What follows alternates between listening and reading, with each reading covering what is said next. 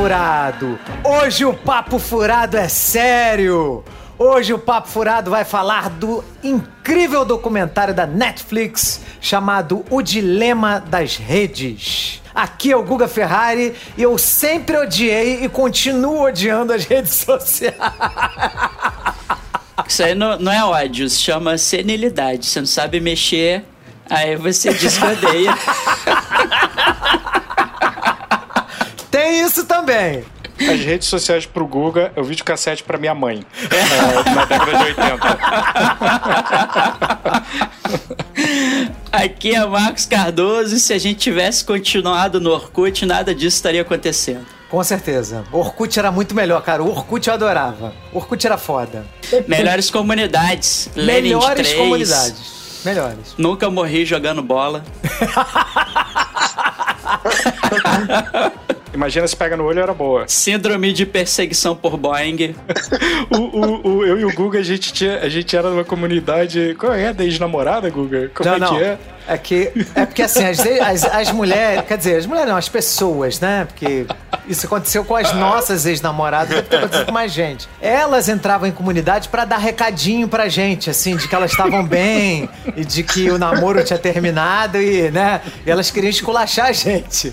Aí eu fui na casa do Andrés, assim que eu tinha terminado o namoro, ele também. Aí falando, cara, vamos ver as comunidades delas. Aí o Andrés. Aí eu entrei na, na minha, né? Aí na minha lá tava escrito lá: Eu namorei um babaca.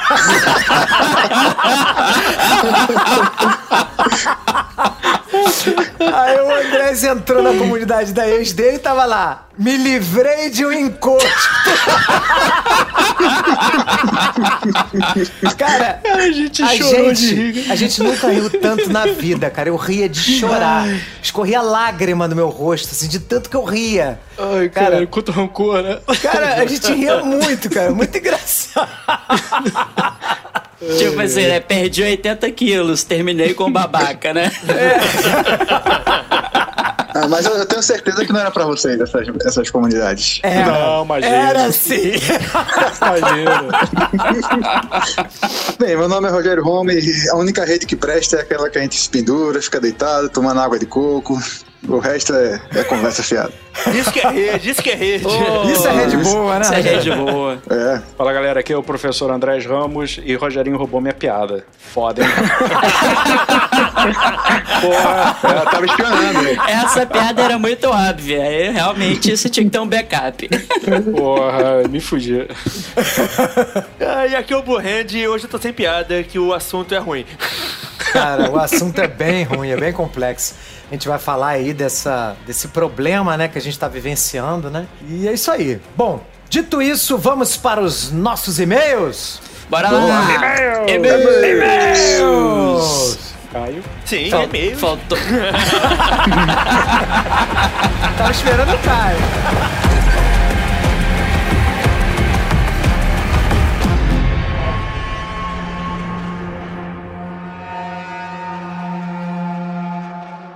It's a kind of magic.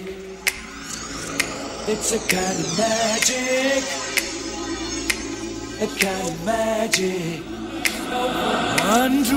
Lembrando, meus amigos, que para entrar em contato conosco, basta enviar um e-mail para papofuradopodcast.gmail.com E se você quiser, nós temos também o nosso site, então se você quiser entrar nele é www.papofuradopodcast.wordpress.com E nós estamos aonde, Rogerinho, se as pessoas quiserem nos ouvir? Em qualquer agregador de podcast, aplicativo, tá no SoundCloud, tá no Spotify, tá no Google Podcast, você dá no Google lá, procurar Papo Furado Podcast, você acha. Isso aí, no, no Deezer, no iTunes e tudo quanto é lugar, tá? Spotify. E também estamos nas redes sociais, né, Rogerinho? Tamo, né? Mas Apesar, vamos ver, né? né? Esse episódio. Esse episódio- desse episódio. Esse episódio é complicado falar isso, mas nós estamos lá nas redes sociais, que é arroba Papo Furado Pod, tanto no nosso Twitter quanto no nosso Instagram. Agora, nós estamos lá para, né? É, não, não tem, não, tem assim, justificativa. É, é inegável, é inegável que as redes sociais trouxeram vários, vários benefícios para a sociedade, assim, né? Mas também, né, tem o, o lado nefasto por trás de tudo isso. Exatamente. É saber dosar, né? Como tudo na vida, né? É, nenhuma bênção, né? Tem uma- essa é uma frase do documentário, né? Nenhuma bênção chega à humanidade sem algum tipo de maldição, né? É. Então é isso aí. Bom, e se você quiser ser nossa madrinha ou nosso padrinho, basta entrar no www.padrim.com.br barra papo furado ou entrar lá no PicPay, onde nosso perfil lá também é arroba papo furado pode. Nesses dois, tanto no PicPay quanto no Padrim, vocês conseguem nos apadrinhar. Então, como o Papo Furado sempre precisa de ajuda financeira, porque fazer esse trabalho, né, Rogerinho? Tem um custo, É. então a gente pede ajuda aí dos, dos nossos padrinhos e madrinhas, tá? Aham. E se a pessoa nesse momento, Rogerinho, não puder contribuir com dinheiro, como é que ela contribui para o Papo Furado? Ah, simplesmente lá dá o like, dá a curtida, dá o compartilhamento, né? Divulgar aí pros amigos, pra, pra família. A boa e velha propaganda boca a boca, né? Isso aí, isso aí. Então podem Já- recomendar, já- né? um Retweetar grande- nossos posts, né? Compartilhar com seus amigos e familiares, tá bom? As camisas, ah, elas estão quarentenadas, então nem vamos falar mais disso aqui, mas a gente normalmente vende camisa no Mercado Livre, mas não agora. Então vamos, vamos fazer uma jornada de resgate dessas camisas, né? Vamos é, né? Temos que resgatar vestir, vestir nossas máscaras, nossos capotes e entrar na área contaminada. na área 51. Parece até que a gente tá entrando lá em Chernobyl, né? Ai, ai. E como é né, já de praxe, a gente coloca as minutagens dos blocos dos programas, caso né, você queira evitar spoilers do programa anterior, né? Na leitura do e-mail, de e-mails atual, né? Aí. E lembrando também que nós temos atualmente a nossa pesquisa, que é uma pesquisa Sim. de, né, de... Como é que se chama a nossa pesquisa? Nem sei, né? É o perfil do usuário, né? Pra saber o que, a- que É. a galera gosta de ouvir, né? Pra gente direcionar melhor nossos. Uma pesquisa para saber, né? O que que você, é, como é que vocês Vai são, o que, que vocês querem, né? Quem são vocês? Não Uhum. precisa botar nem, nem e-mail, nem dizer nome, pode ser né, anônimo, Porque a gente né? não é. A gente não é o Google, nem é o Yahoo, nem nada, a gente não tem essas informações, né? O Facebook tem tudo isso, né? É, É, exatamente. a, gente, a gente quer que vocês deem voluntariamente se quiserem, né? Se não quiser, também não dá. É, não, mas é mais assim, o que, pra- o que interessa pra gente não é nem e-mail e nome, não. É mais o, todo o resto de informações, É, só- é, idade, gênero, né? Aquela coisa toda, né? O que, que gosta. Conhecer, conhecer nosso público. É, exatamente, pra gente conhecer vocês melhor, tá? Dito isso, Rogerinho, vamos para o nosso e-mail? Vamos lá. E-mail bom, viu? De Recife. É, nosso e-mail veio de Recife, Rogério, tá vendo? É, Os melhores e-mails vêm de Recife. É, isso aí. E Recife, Recife sempre mandando bem. Papo Furado 79 The Boys, é o e-mail do Leonardo Cunha. Pessoal, muito boa tarde. Aqui quem fala é o Leonardo Cunha, vosso amigo crítico de tudo e especialista em nada. Antes de começar os comentários, que episódio, hein? A equipe do Papo Furado sempre de parabéns, criando conteúdos fantásticos. Não tive a oportunidade de comentar sobre o episódio 78, Princesas da Disney, e representação feminina, mas sinceramente, dispensa comentários. Outro episódio incrível com as participações maravilhosas da Nádia e da Ana. É um must listen para todos os ouvintes do Papo Furado. Agora, sobre o episódio 79, The Boys. É incrível como parece que fascismo tá cunhado como a palavra da década, né? Às vezes parece que o mundo acabou em 2012 e estamos vivendo um apocalipse bem lento e tortuoso. Eu li os quadrinhos e concordo com a opinião do Andrés que a série é uma versão muito melhor da história. As críticas da série muito mais impactantes do que simplesmente dar uma zoada no mundo dos heróis e os personagens são desenvolvidos de uma maneira mais elegante na série, né, que ele tava dizendo. É porque também, né, o, Rogério, na época que o quadrinho foi lançado, não tinha Trump, né? Então, Acho que nem imaginavam, né? Só os tempos é, imaginavam. Só os Simpsons que previram isso, né? Mas o, a crítica da série tá muito ligada ao governo Trump, né? Então, isso, isso aqui tá sendo muito interessante, tá, Leonardo? É, eles têm uma equipe boa, né? De, de roteirista lá, o pessoal que trabalhou no, no sobrenatural, né? E tal. Então, eles conseguem adaptar né, a nossa realidade e incrementar um pouquinho mais a, a ficção, né? Com certeza, com certeza.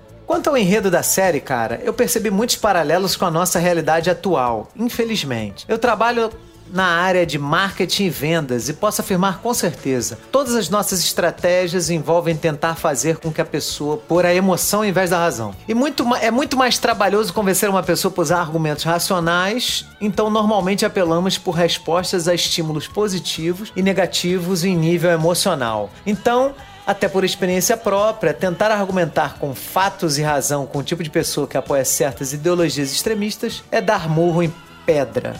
Você concorda com isso, Rogerinho? Eu concordo 100%. É, né? Só você olhar, olhar horário político, assim, né? É, é, propaganda de vereador. O cara tem 10 segundos lá pra pedir teu voto, aí o cara entra lá com, com, com um slogan, uma frase de efeito pra, pra tentar para tentar ganhar o voto, né? Não tem, não tem, não tem argumento, não tem, não tem nada, né? O povo joga o que for e se o cara tiver afim na hora, alguma coisa captura a imaginação dele, ele fica com aquilo na cabeça e quando chega a hora de executar aquilo, ele, ele, ele volta, faz toma uma decisão com base em nada, né? Então, É, verdade. E tem uma coisa que ele tá falando que trabalha com marketing, né? Vendas. Cara, toda decisão de compra é emocional, cara. Esse negócio de dizer, ah, eu sou racional na hora de comprar. Mentira. Mentira.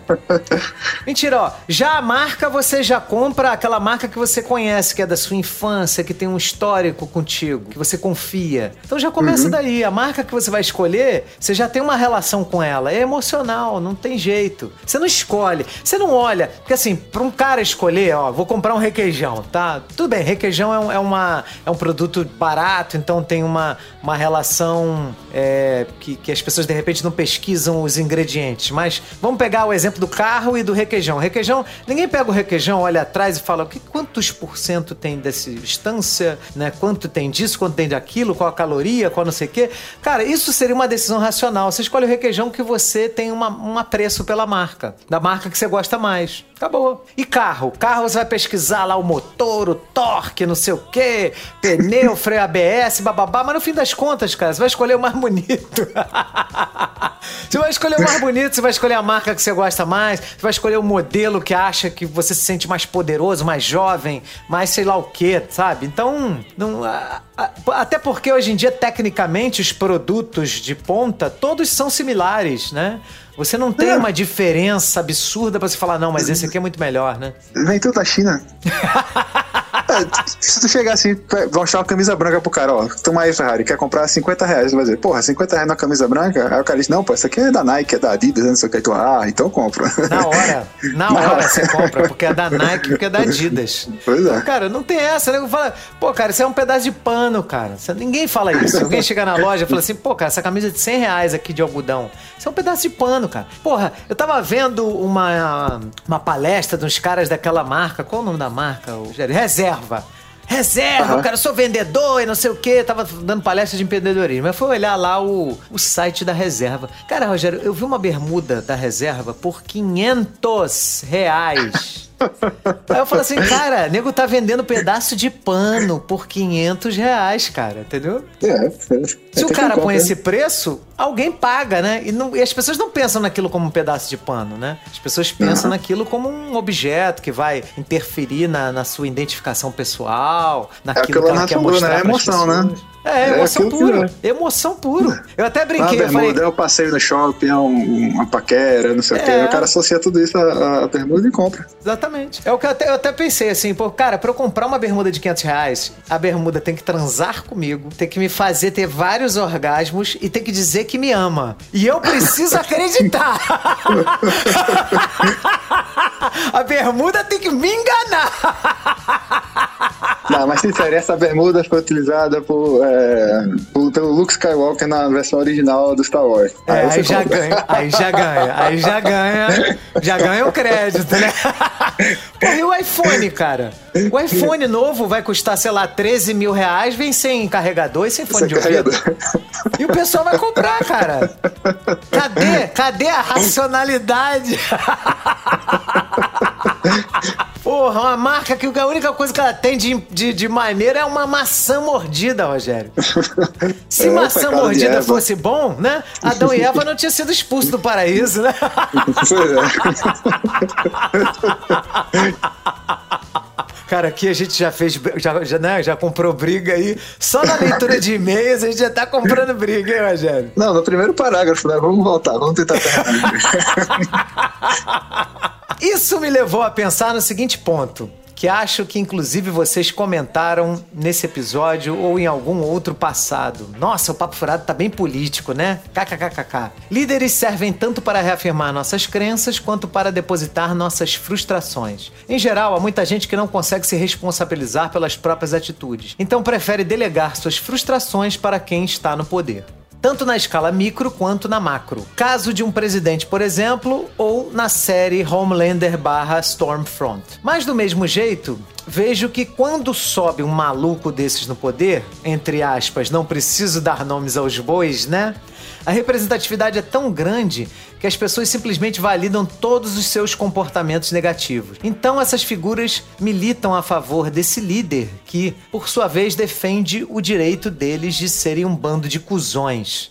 Pois se provarem que ele está errado, bem, a gente já sabe no que vai dar, né? Então, é aquela coisa, né, cara? Assim, todo líder, ele representa... Ele não é líder à toa, ele está representando uma nação. Se uma pessoa é presidente de uma nação, significa que, o, que aquela nação está se sentindo representada por esse presidente, tá? Então isso aí, cara, sinto muito, é a triste verdade. O problema é que essa militância cria um ambiente tóxico e vai contaminando algumas pessoas. Aqui no Brasil foi utilizada como isca a questão dos escândalos políticos do partido anterior criou-se um inimigo comum e o salvador da pátria ao mesmo tempo. E deu no que deu, né? Eu vi vários familiares meus sendo pegos por essa ladainha e que hoje são, parafraseando a Stormfront, verdadeiros soldados. O mais triste é ver pessoas que um dia já participaram do movimento do Direta Já e a redemocratização do Brasil, agora falando em fechar Congresso, Senado, STF, voltar à ditadura e escrotizar a vida das minorias. Parece até que o Cavaleiro das Trevas estava certo. Ou você você morre um herói ou vive o suficiente para virar o vilão. Hashtag Sad Times.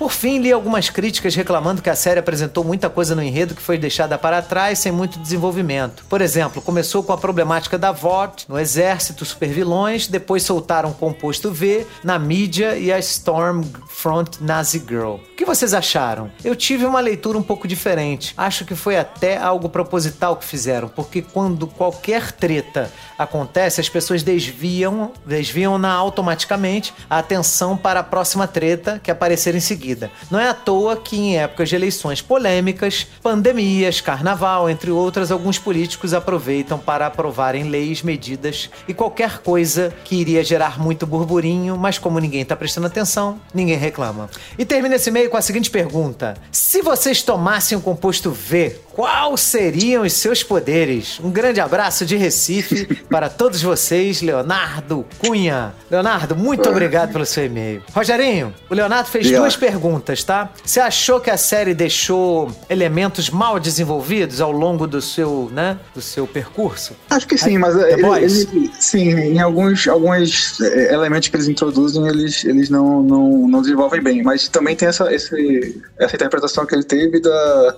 que é o que acontece na vida real também, né? Tipo, quando surge um escândalo, o, o pessoal já vai, joga outro por cima, ou tenta reverter com propaganda, né? Que o, o, o The Boys ele mostra que o verdadeiro poder ali é, é o da mídia, né? Nada, nada que você faça ali contra a voto, os caras conseguem fazer nada, né? Eles conseguiram expor lá o, o composto V e eles reverteram, né? Aí depois usaram a, a, a sexualidade lá da, da Queen Maeve pra também tirar a atenção, né? E, e a gente vê isso na, na vida real, né? Então tem, tem, tem essa, essa interpretação dele tá, tá correta também. E o poder que eu queria ter, eu, queria ter o poder do One Punch Man, eu queria resolver todos os meus problemas com um murro só. One Punch! Ai, cara, eu, eu concordo com, com você, Rogerinho. Eu acho que eu acho que a série foi muito bem feita, muito bem pensada e, e eu acho que a sequência de, de fatos que ela expõe é nesse sentido mesmo, de uma treta ir apagando a outra, fazer cortina de fumaça. Não, não vi problema assim. Até porque é uma série, né? Vai ter terceira temporada. Se eles quiserem desenvolver, eles desenvolvem na próxima, né? É. Então não, não vejo problema, fica não. em aberto, né? Eles também deixam aqueles cliffhangers, né? Deixam. É estratégia de, de, de série mesmo, né? De, de prender a atenção do, do pessoal pra mais uma temporada, né? E dá certo, né? Que tá todo mundo louco aqui esperando, É. esperando a terceira. Cara, eu não sei se eu tomasse o composto V, quais seriam os meus poderes lá, cara. Eu acho que tu ia ter o poder de acabar com o futebol no Brasil. Eu não, é, eu também não odeio tanto assim futebol, não. Não sei, não sei não. Não sei que poder eu teria, não, sei lá. Eu acho que tudo na vida que a gente tem demais leva a gente por um caminho do desequilíbrio, né? Assim, eu sempre vi meus amigos no colégio, aqueles caras muito inteligentes, eles sempre tinham uma dificuldade muito grande na- em outras áreas. Então, eu sempre, eu sempre achei que o meio termo fosse, assim, o melhor caminho. Então, não, sei lá, não sei que poder eu teria, não. O poder da mediocridade. Você mediano. Pô, não, cara, pensa grande, Ferrari. Porra. Eu não sei, não sei não, talvez. Ah, não, não, também não. Eu fico vendo esses filmes, cara. Por exemplo, você vê aquele filme da, da Scarlett Johansson, que ela tem um super poder, que ela é super inteligente, que ela pega todas A as. Lucy, né? né? A Lucy pega todas as informações e pau. Cara, no final das contas, ela deixa de ser um humano, cara. Ela deixa de ser um humano. O One Punch Man, cara, que você zoou, ele sofre de depressão. Sabia? É. Não, é, ele, ele não, não tem mais estímulo pra viver, né? Ele, Não tem. Já é, tem- A vida dele é sem graça, né? A vida dele é muito sem graça, cara. Então, realmente, eu tô zoando, não tô zoando, não, tô falando sério. Mas é isso aí. Leonardo Vamos Cunha, pensar, vamos pensar, né? muito obrigado pelo seu e-mail, valeu mesmo. E agora, Rogerinho? Já, já abriu o seu vou- Facebook é, aí? Não, só queria agradecer o e-mail do, do Leonardo e eu acho que ele, pela inteligência, pela qualidade do texto dele, eu acho que ele é torcedor do Santa Cruz. Então vamos aguardar o próximo e-mail dele pra ver se ele confirma. É, porque o, o Rogério é torcedor de Santinha, né, Rogério? É, e se ele não for, vai ficar retado. Então, Rogério, agora vamos para o nosso assunto, que é Vamos lá, redes, sociais. o dilema das redes sociais. Abre teu Vamos lá, Facebook que- aí, já deu like? Já tá aberto, já tá aberto, a gente tá 24 horas conectado, mesmo sem Já querer. deu like aí? Vambora! Vamos embora.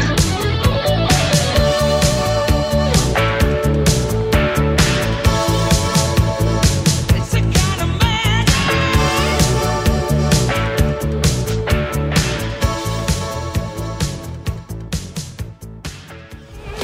If you want to control the population of your country, there has never been a tool as effective as Facebook.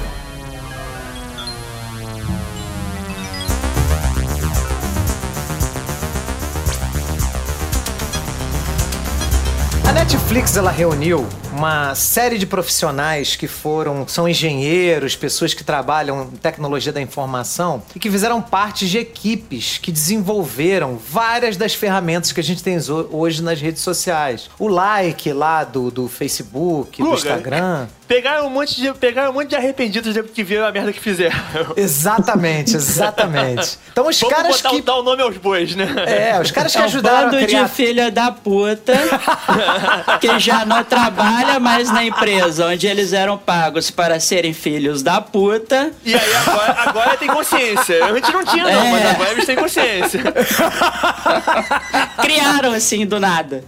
É. Os caras queriam melhorar o mundo. Eles tinham um sonho de tornar o mundo um lugar mais agradável, né? Só que deu errado. Ah, eu, fico, eu fico imaginando, eu fico imaginando o, o cara chegando assim em casa, falar: ah, mulher, tô muito deprimido, eu acho que eu fiz uma coisa errada, minha profissão não é, não é das melhores. Falei, ah, mas o que que foi, Kalishnikov? O que que tá acontecendo? Pois é, eu fiz aqui um negócio que solta umas, umas balas, tá matando as pessoas, agora eu tô tão arrependido de ter feito isso.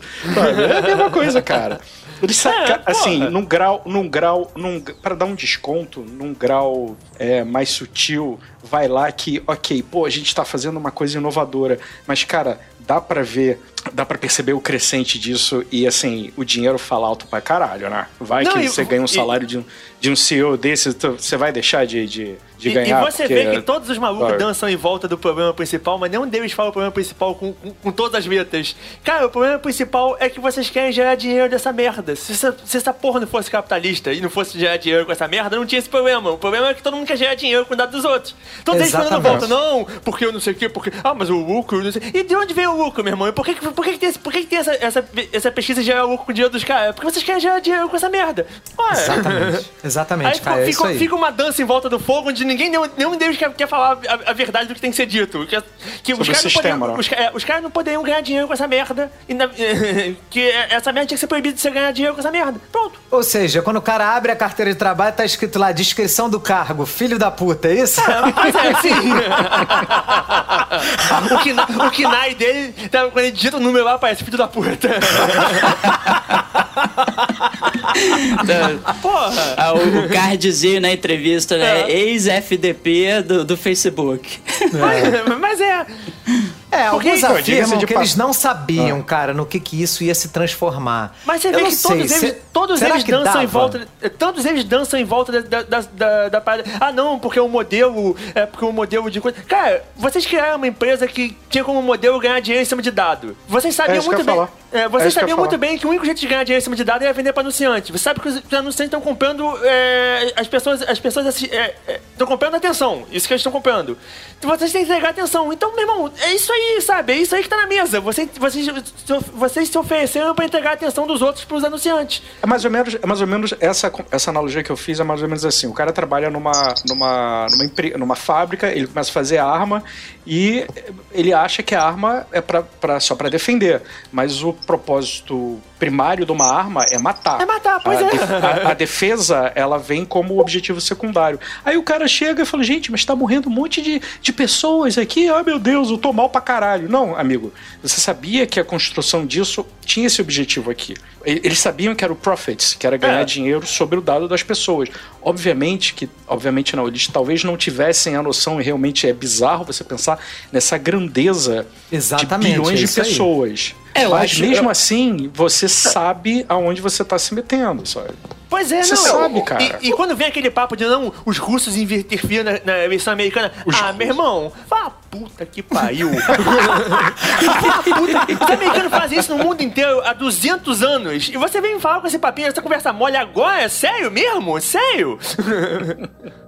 É, isso, É, isso é uma cara, coisa o- que sempre os Estados Unidos fez. Pô, Sim, não, porque que está- faz, está se metendo- que faz, faz, cara. né? É, Continua na, fazendo, na né? Bolívia, na fez, Bolívia não, foi fez, fez na gente, fez na Bolívia agora. Eu, eu, eu vejo, eu, eu- há um tempo atrás eu vi uma análise muito boa de, de um. Eu não lembro de quem é, do cara falando por, por que, que o horror nazista assustou tanto a Europa. E o cara falando, cara, o horror nazista foi a primeira vez que os bancos europeus usaram na Europa o que eles, o que eles faziam na África. A África, É. exato. E, e, sabe, o, o, o horror dos americanos com essa, com essa porra de, de rede social é exatamente isso. É, cara, eles estão tendo o horror que estão fazendo neles a primeira- pela primeira vez as merdas que eles fizeram na gente. A gente, a gente América Latina e, e- e África, sofreu essa merda na nossa, nossa existência inteira. E- E agora os americanos estão, ai meu Deus, nossa, os caras estão mexendo na nossa eleição. Olha que coisa horrorosa. Ah, meu irmão, porra. É, eles começam. Segura o Caio que ele tá É, raivoso. eles começam falando que eles não tinham noção do que do- da dimensão que isso ia tomar, porque eles, né, eles entendem, né, que realmente era uma, uma projeto, né, de uma proposta de negócios em que você tem, né, assim, já que as pessoas que usam não pagam, né, elas são o produto, né? Então, isso aí tá desde o início. Eles saberiam que eles iam vender essas informações para pessoas que estavam querendo comprar, né, empresas vendendo e- e- e, produtos Guga, e é- serviços. É, é a sacanagem que assim, eles não vendem as informações. Esse o cara botou e que eles falam, eles dão a volta. Porque a informação é o petróleo dos caras. Eles não querem vender essa informação. Eles jamais vendem essa informação. Eles vendem. Que, eles vendem O- o que resultado. você possa. Que é, eles vendem o resultado. Eles, eles, eles É a não que vendem a atenção. informação. É, eles vendem atenção. O que eles É. vendem é atenção. E eles vendem pior, que o, que o cara falou que é o, o medida. Eles, eles vendem é virar a tua atenção porque eles querem. Isso. Caralho, isso é que é exatamente. perigosíssimo, é, né? é, é ir te encaminhando pro caminho que eles querem. Sutilmente, sem você reparar que o cara tá, tá te encaminhando pra aquilo, é ir te encaminhar pra você, por exemplo, gostar de uma parada que você não gostava antes. Sim. É porque enquanto a gente tá falando de produtos e serviços, por exemplo, eu tô conversando aqui, a gente tá conversando, né? Meu É. celular tá aqui do lado, ele tá me ouvindo, né? Tá. Ah, E tá mandando cel- tudo pro Google. Exatamente, o Google tá sabendo o conteúdo dessa nossa conversa. Aí eu falo de tênis aqui, aí eu vou entrar no Instagram, aparece lá uma foto de um tênis que eu falei e comentei com vocês. É. Cara, isso pra mim, até, até aí, ok, né? Eu, tô, eu sei que é uma esse- invasão de esse aí, privacidade. inclusive, é, esse aí, inclusive, é o primeiro ponto de atenção. Porque quando Sim. a gente tá falando aqui é, que os caras não tinham como prever o que ia acontecer quando eles estavam desenvolvendo, tá, tudo bem, ninguém tava lá trabalhando e vira e fala assim, cara, eu vou desenvolver aqui uma tecnologia que pode é, é, disruptar a democracia ao redor do mundo, né? Mas foda-se, é lucro. Talvez ele não É. estivesse pensando nisso, porque ele- talvez ele não tivesse uma visão tão à frente assim. Sim. Mas, é, eticamente, no mínimo, ele tinha que questionar a questão da invasão de privacidade. Será Pois que é. esses dados que eu tô coletando das pessoas, né? Assim, não pode, a- a- não pode ser usado pra uma coisa que, que, vai, ser, que vai dar merda. Isso, exatamente. É, mas né? tem, E- tem um e, assim, fator que. Que eles não, talvez não tenham levado em conta quando foi. Porque isso foi desenvolvido inicialmente para PC, né? Aí depois, quando começou a vir smartphone e tal, aí a gente passou a estar tá realmente 24 horas conectado, né? Então, é, essa ferramenta para coletar nossos dados passou a ser cada vez mais eficaz, né? Que o cara tá no celular o dia todo, tá, tá tudo sendo filmado, né? talvez É, ficar você, só na você época do computador. passa a pegar a geolocalização da pessoa, você sabe por que lugares ela passa, a que horas ela passa. Cara, tipo, o. o- por exemplo, o, Uber, eu nunca coloquei no Uber qual que era o meu endereço de trabalho. Ele adivinhou, ele adivinhou. Então chegou num determinado momento, né, que, que ele sugeriu, assim, na hora, que eu, na hora que eu finalmente resolvi cadastrar lá trabalho, ele me sugeriu lá e era o endereço certinho do Cara, meu eu- trabalho. Eu trabalhei um ano e pouquinho num cliente, num projeto. No, no- no- e eu sempre ia de, de Uber porque eu tava com o notebook dos caras e não queria ser assaltado pra, pra não ter injeção de saco. No, sei lá, no segundo mês, quando eu abri o Uber, na hora de eu ir, eu já botava. O primeiro link que aparecia embaixo pra, pra ir era o endereço do cliente. Só faltou, Marcão, o dia que você ficar com gripe, doente, febre, o, o Uber fala, ô filha da puta, não vai trabalhar hoje não? Não, aí o que, que vai acontecer? Eu vou, eu vou abrir, sei lá, o, minha página do Facebook, ou fazer uma pesquisa no Google e a propaganda me trazer é, remédio pra gripe, entendeu? Sim, esse, pois é, mas esse cara não isso. foi ao trabalho hoje, ele deve estar doente, então eu vou sugerir pra ele, né? Não, é- ele Ah, não com foi certeza, trabalho, cruzadado- ele- o telefone já ouviu ele, ele espirrando. Não, Exatamente. cara, nem, Caio, nem precisa. Cruza dado de, de, de é, formulários médicos preenchidos na região, com não sei o que, com clima, temperatura, com a foto, né, né, né, né, pronto, tem 98,4% de chance dele estar doente. Provavelmente deve ser gripe tipo 3. É, no gripe tipo 3, o remédio, não sei o que, ele já deve estar dois dias assim. Então, cara, é, é, é nesse grau de refinamento que a gente está falando sobre o controle das nossas escolhas. É, o Google, E o Google tem, mais- sim, claro, o Google não, não revela para qualquer um né, dados individuais, porque essa, essa é a mina de ouro dele, né? Ele, ele guarda os dados individuais para si, mas existem várias ferramentas do Google. O Google tem uma ferramenta que só pelo, pelas pesquisas que as pessoas fazem numa determinada região, ele sabe se está tendo um surto de determinada do- doença Sim, em determinada região. Você, você consegue acessar essa ferramenta, entendeu? tudo, to- todas as informações de tudo, não é só nossas não, de tudo, é, é- é de clima, é, economia, meio ambiente, é, pesquisa, cara, tá tudo na rede. Você vai cruzando esses dados, você vai tendo um espelho da realidade, é, para não dizer que é igual, mas assim muito próximo. E quando você começa a controlar né, as variáveis desse espelho e você vê que isso reflete na, no mundo real, você vê as coisas que aconteceram como na Inglaterra do Brexit, né? É, é, é, é, é, é- é palpável isso que está que tá, que tá acontecendo. E a gente ainda tem um privilégio, e quando eu vou falar privilégio, vocês vão entender que somos mais velhos. A gente é uma geração anterior a essa loucura.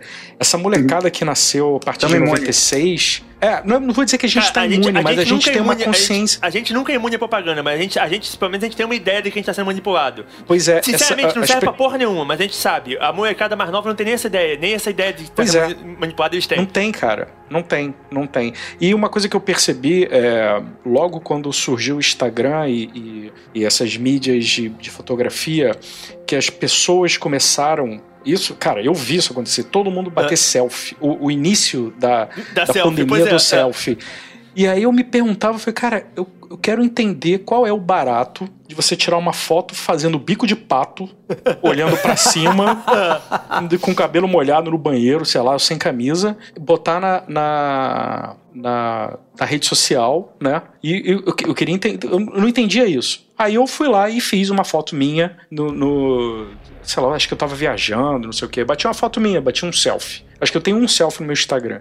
E aí tiveram alguns likes. Eu falei, caralho, pô, a galera gostou. Aí deu um clique, eu falei, bicho, isso aqui é um é a, é a cenoura na frente do cavalo, sabe? Que você amarra. É, que pois o cavalo é, é o, fica boost, é, o, correndo. é o boost de confiança. Não, vou tirar meu selfie aqui, a galera vai me dar um monte de like, olha como é que eu sou gostosão. E a dopamina do cérebro. É, porque a dopamina É. do cérebro vai, vai a mil, né? Pois é. Então, assim, a gente que tá anterior dessa, do nascimento da- das redes sociais, a gente talvez tenha uma visão um pouco mais clara sobre isso.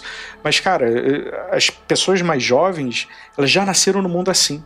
Elas já estão no mundo assim. E talvez para ter essa, essa percepção mais crítica sobre o que está acontecendo, é obrigação, ou seria obrigação dos pais, né, fazerem um- uma, uma barreira. Literalmente dar um celular na mão de uma criança, eu acho um crime. É, Desculpa, não, eu... eu- acho um crime. Tanto é que você vê que os próprios caras não, não deixam as, as crianças Os, usarem. os dele. Pois é, porque eles têm, Pois é. eles têm noção, eles têm noção do, do nível de merda que é, né? Mas, Aham. cara, você imagina, imagina se a nossa adolescência tivesse celular. Puta Porra, que puta que pariu. Porra, cara. Porra, já com a- lá com a. com a. a pré-internet, Caio, BBS. É, Eu e o Caio, a gente BBS, ficava é. a tarde inteira pra baixar um GIF pornô com o celular, cara. A gente ia ficar. a gente ia ficar maluco. Eu ficava, não. Porque a imagem ficava descendo devagarinho, né, cara? E a gente, caraca, cada, cada milímetro. É, antecipação.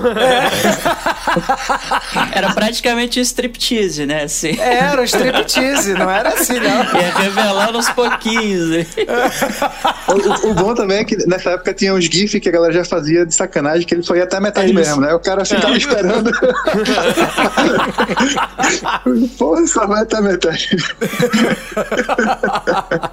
É, a própria percepção de tempo é, é completamente diferente hoje em dia. Da, eu me lembro, é, é, adolescente, é, criança, é, como o tempo era. Não vou dizer que ele era mais devagar, mas eu conseguia fazer mais coisas. Era agora com o celular, e olha eu tento me controlar. Bicho, quando eu vejo, eu já tô aqui abrindo, apertando, eu falo, "Ah, merda, por que, que eu tô fazendo isso? Sem vontade nenhuma, sabe? É.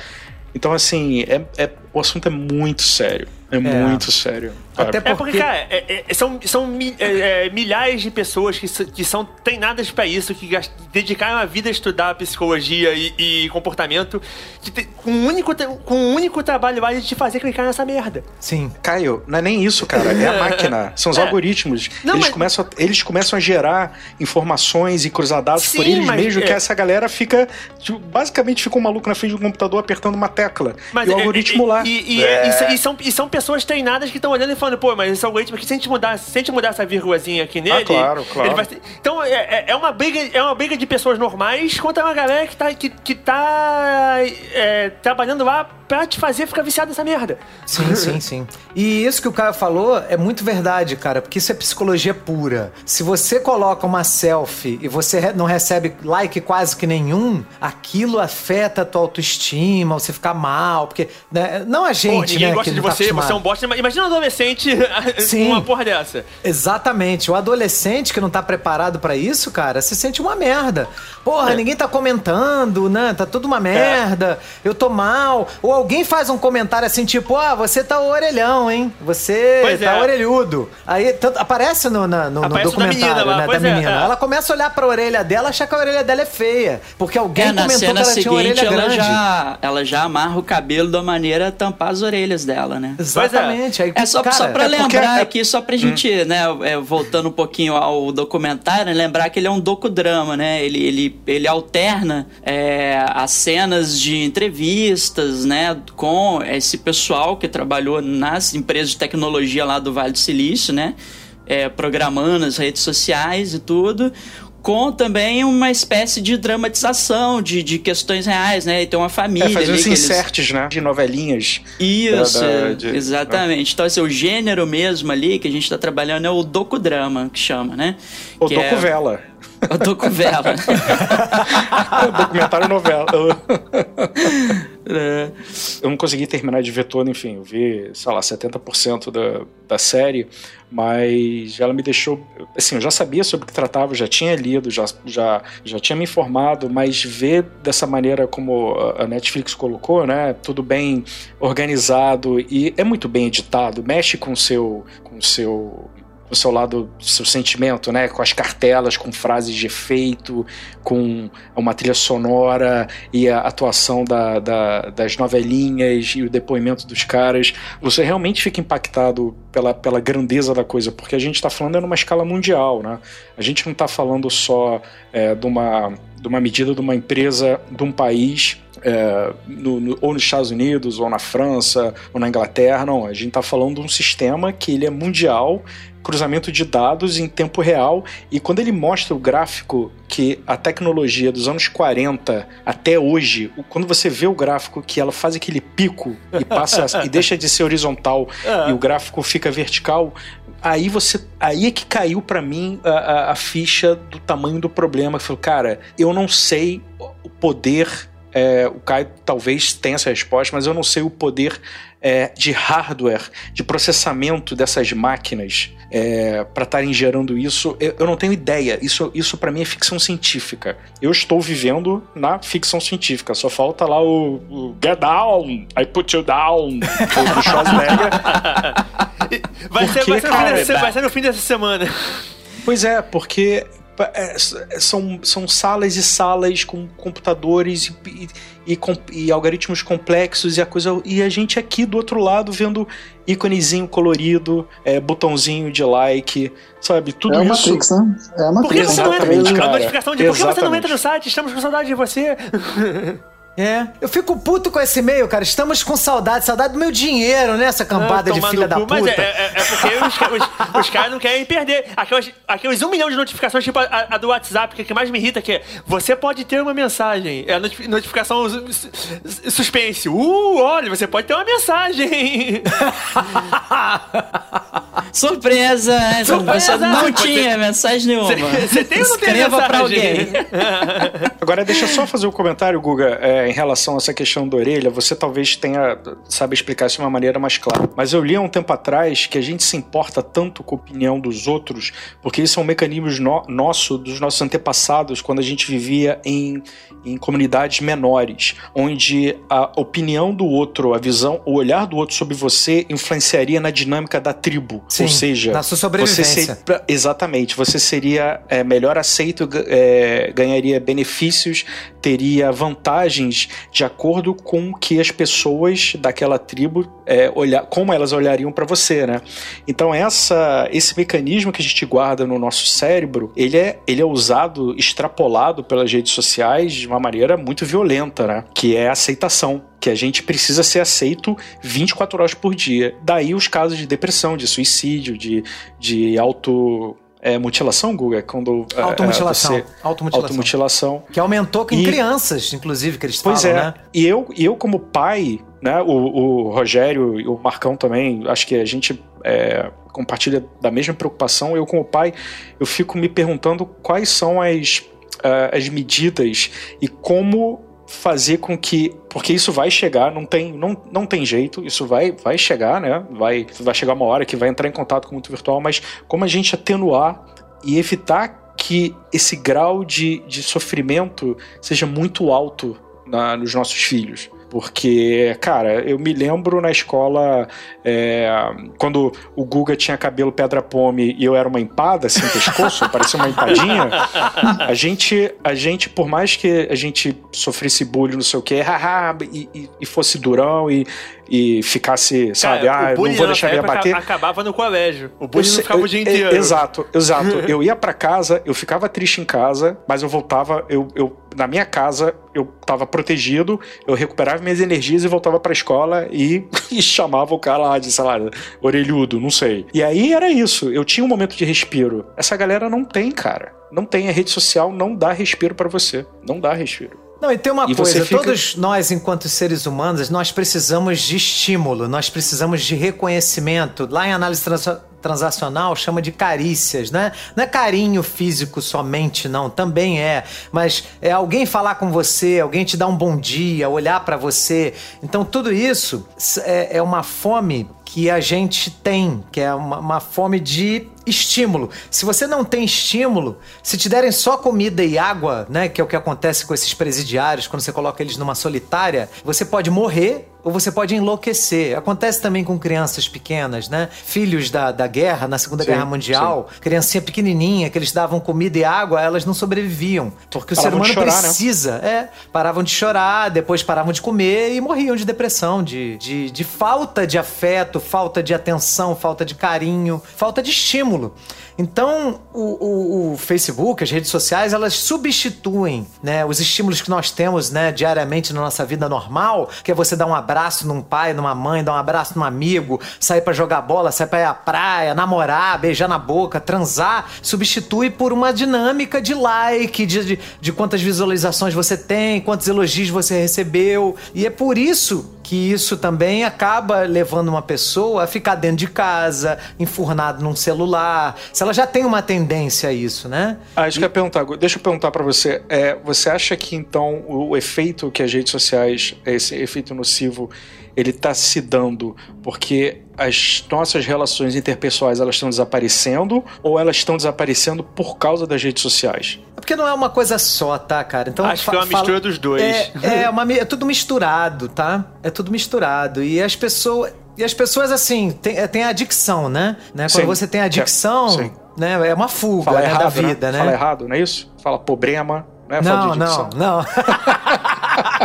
Vício, né? As pessoas têm vícios. Então, né, se a pessoa tem uma tendência a, a fugir por conta de um vício e é viciada em internet, hoje em dia muita gente é viciada em celular e internet, em redes sociais, ela usa essa forma. Tem gente que usa bebida, tem gente que usa drogas, né? Aí, né, você tem vários. Então, mas tipos. isso não é acentuado pela falta de, de interação e de, é, como você falou, carícias que vem do núcleo, do primeiro núcleo, que é o familiar? Você não acha que tem um pouco disso? Assim, as pessoas, a, a gente, a sociedade está crescendo, cada vez a- as mulheres ganharam o mercado de trabalho, elas agora tão, também estão indo à luta, não que elas não fossem antes, mas eu estou dizendo no sentido de, de ralar pra caralho na, na- na- o dia inteiro, chegar em casa, ainda, ainda ter que cuidar da criança. Ou seja, as gerações estão tendo menos tempo com os pais conforme as décadas vão passando. E com o advento da rede social, acaba que faz essa substituição, só que isso né, é uma merda, porque não substitui, nada substitui o contato humano, né? Nada substitui. Eu, eu acho que seria o advento de tudo que a gente está vivenciando hoje, né? Era da informação, velocidade de- das coisas, que faz com que a gente trabalhe mais, né? Não tenha uma qualidade de vida boa, então na hora que o pai chega em casa, ele já chega cansado, morto, fudido. Já chega então, puto. ele brinca até com a criança, mas ele não tá ali 100%, porque é diferente você dar atenção pro seu filho 100%, você tá ali, né, focalizado nele, e você, ou então você chegar tá fudido, você tá só pensando em dormir, cair, comer alguma coisa e sei apagar. Eu e, sei disso. e você tá ali brincando com a criança, sabe, Pra ela parar de te encher o saco. É muito diferente, entendeu? Então, é, é- é um conjunto de coisas, né, cara? É um estilo de vida que a gente tá vivendo atualmente, de tudo é muito rápido, tudo é muito acelerado e as pessoas estão trabalhando cada vez mais, se desgastando, né? Tá difícil viver, principalmente no Brasil, né? Não sei, em outros países, né? Você, Não, no- o na dinheiro cada também, vez, cara. né? Na Europa Ah. também, né? Na Europa Então, também, também. Cada vez você tem que trabalhar mais pra poder conseguir sustentar sua família. Você chega morto, aí seu filho começa a chorar porque ele precisa da sua atenção. Você vai lá, toma aqui um celular aqui, assiste um desenho. Exatamente, exatamente. Porra, para de me encher o saco, eu preciso comer, preciso dormir. né? Criança do inferno! Então isso tudo vai levando realmente a, a, a essa, essa questão, né, de, do, do afastamento, né, da perda da intimidade. Da... Por isso que tem, tem, tem, tem famílias que falam, olha, na hora de, de jantar ou almoçar, nada de celular à mesa. Né? Estabelece essas regras, porque são importantes, né, cara? Senão ferrou, né? Rogerinho, você faz isso? Hã? Você faz isso Não, com a é- Olivia?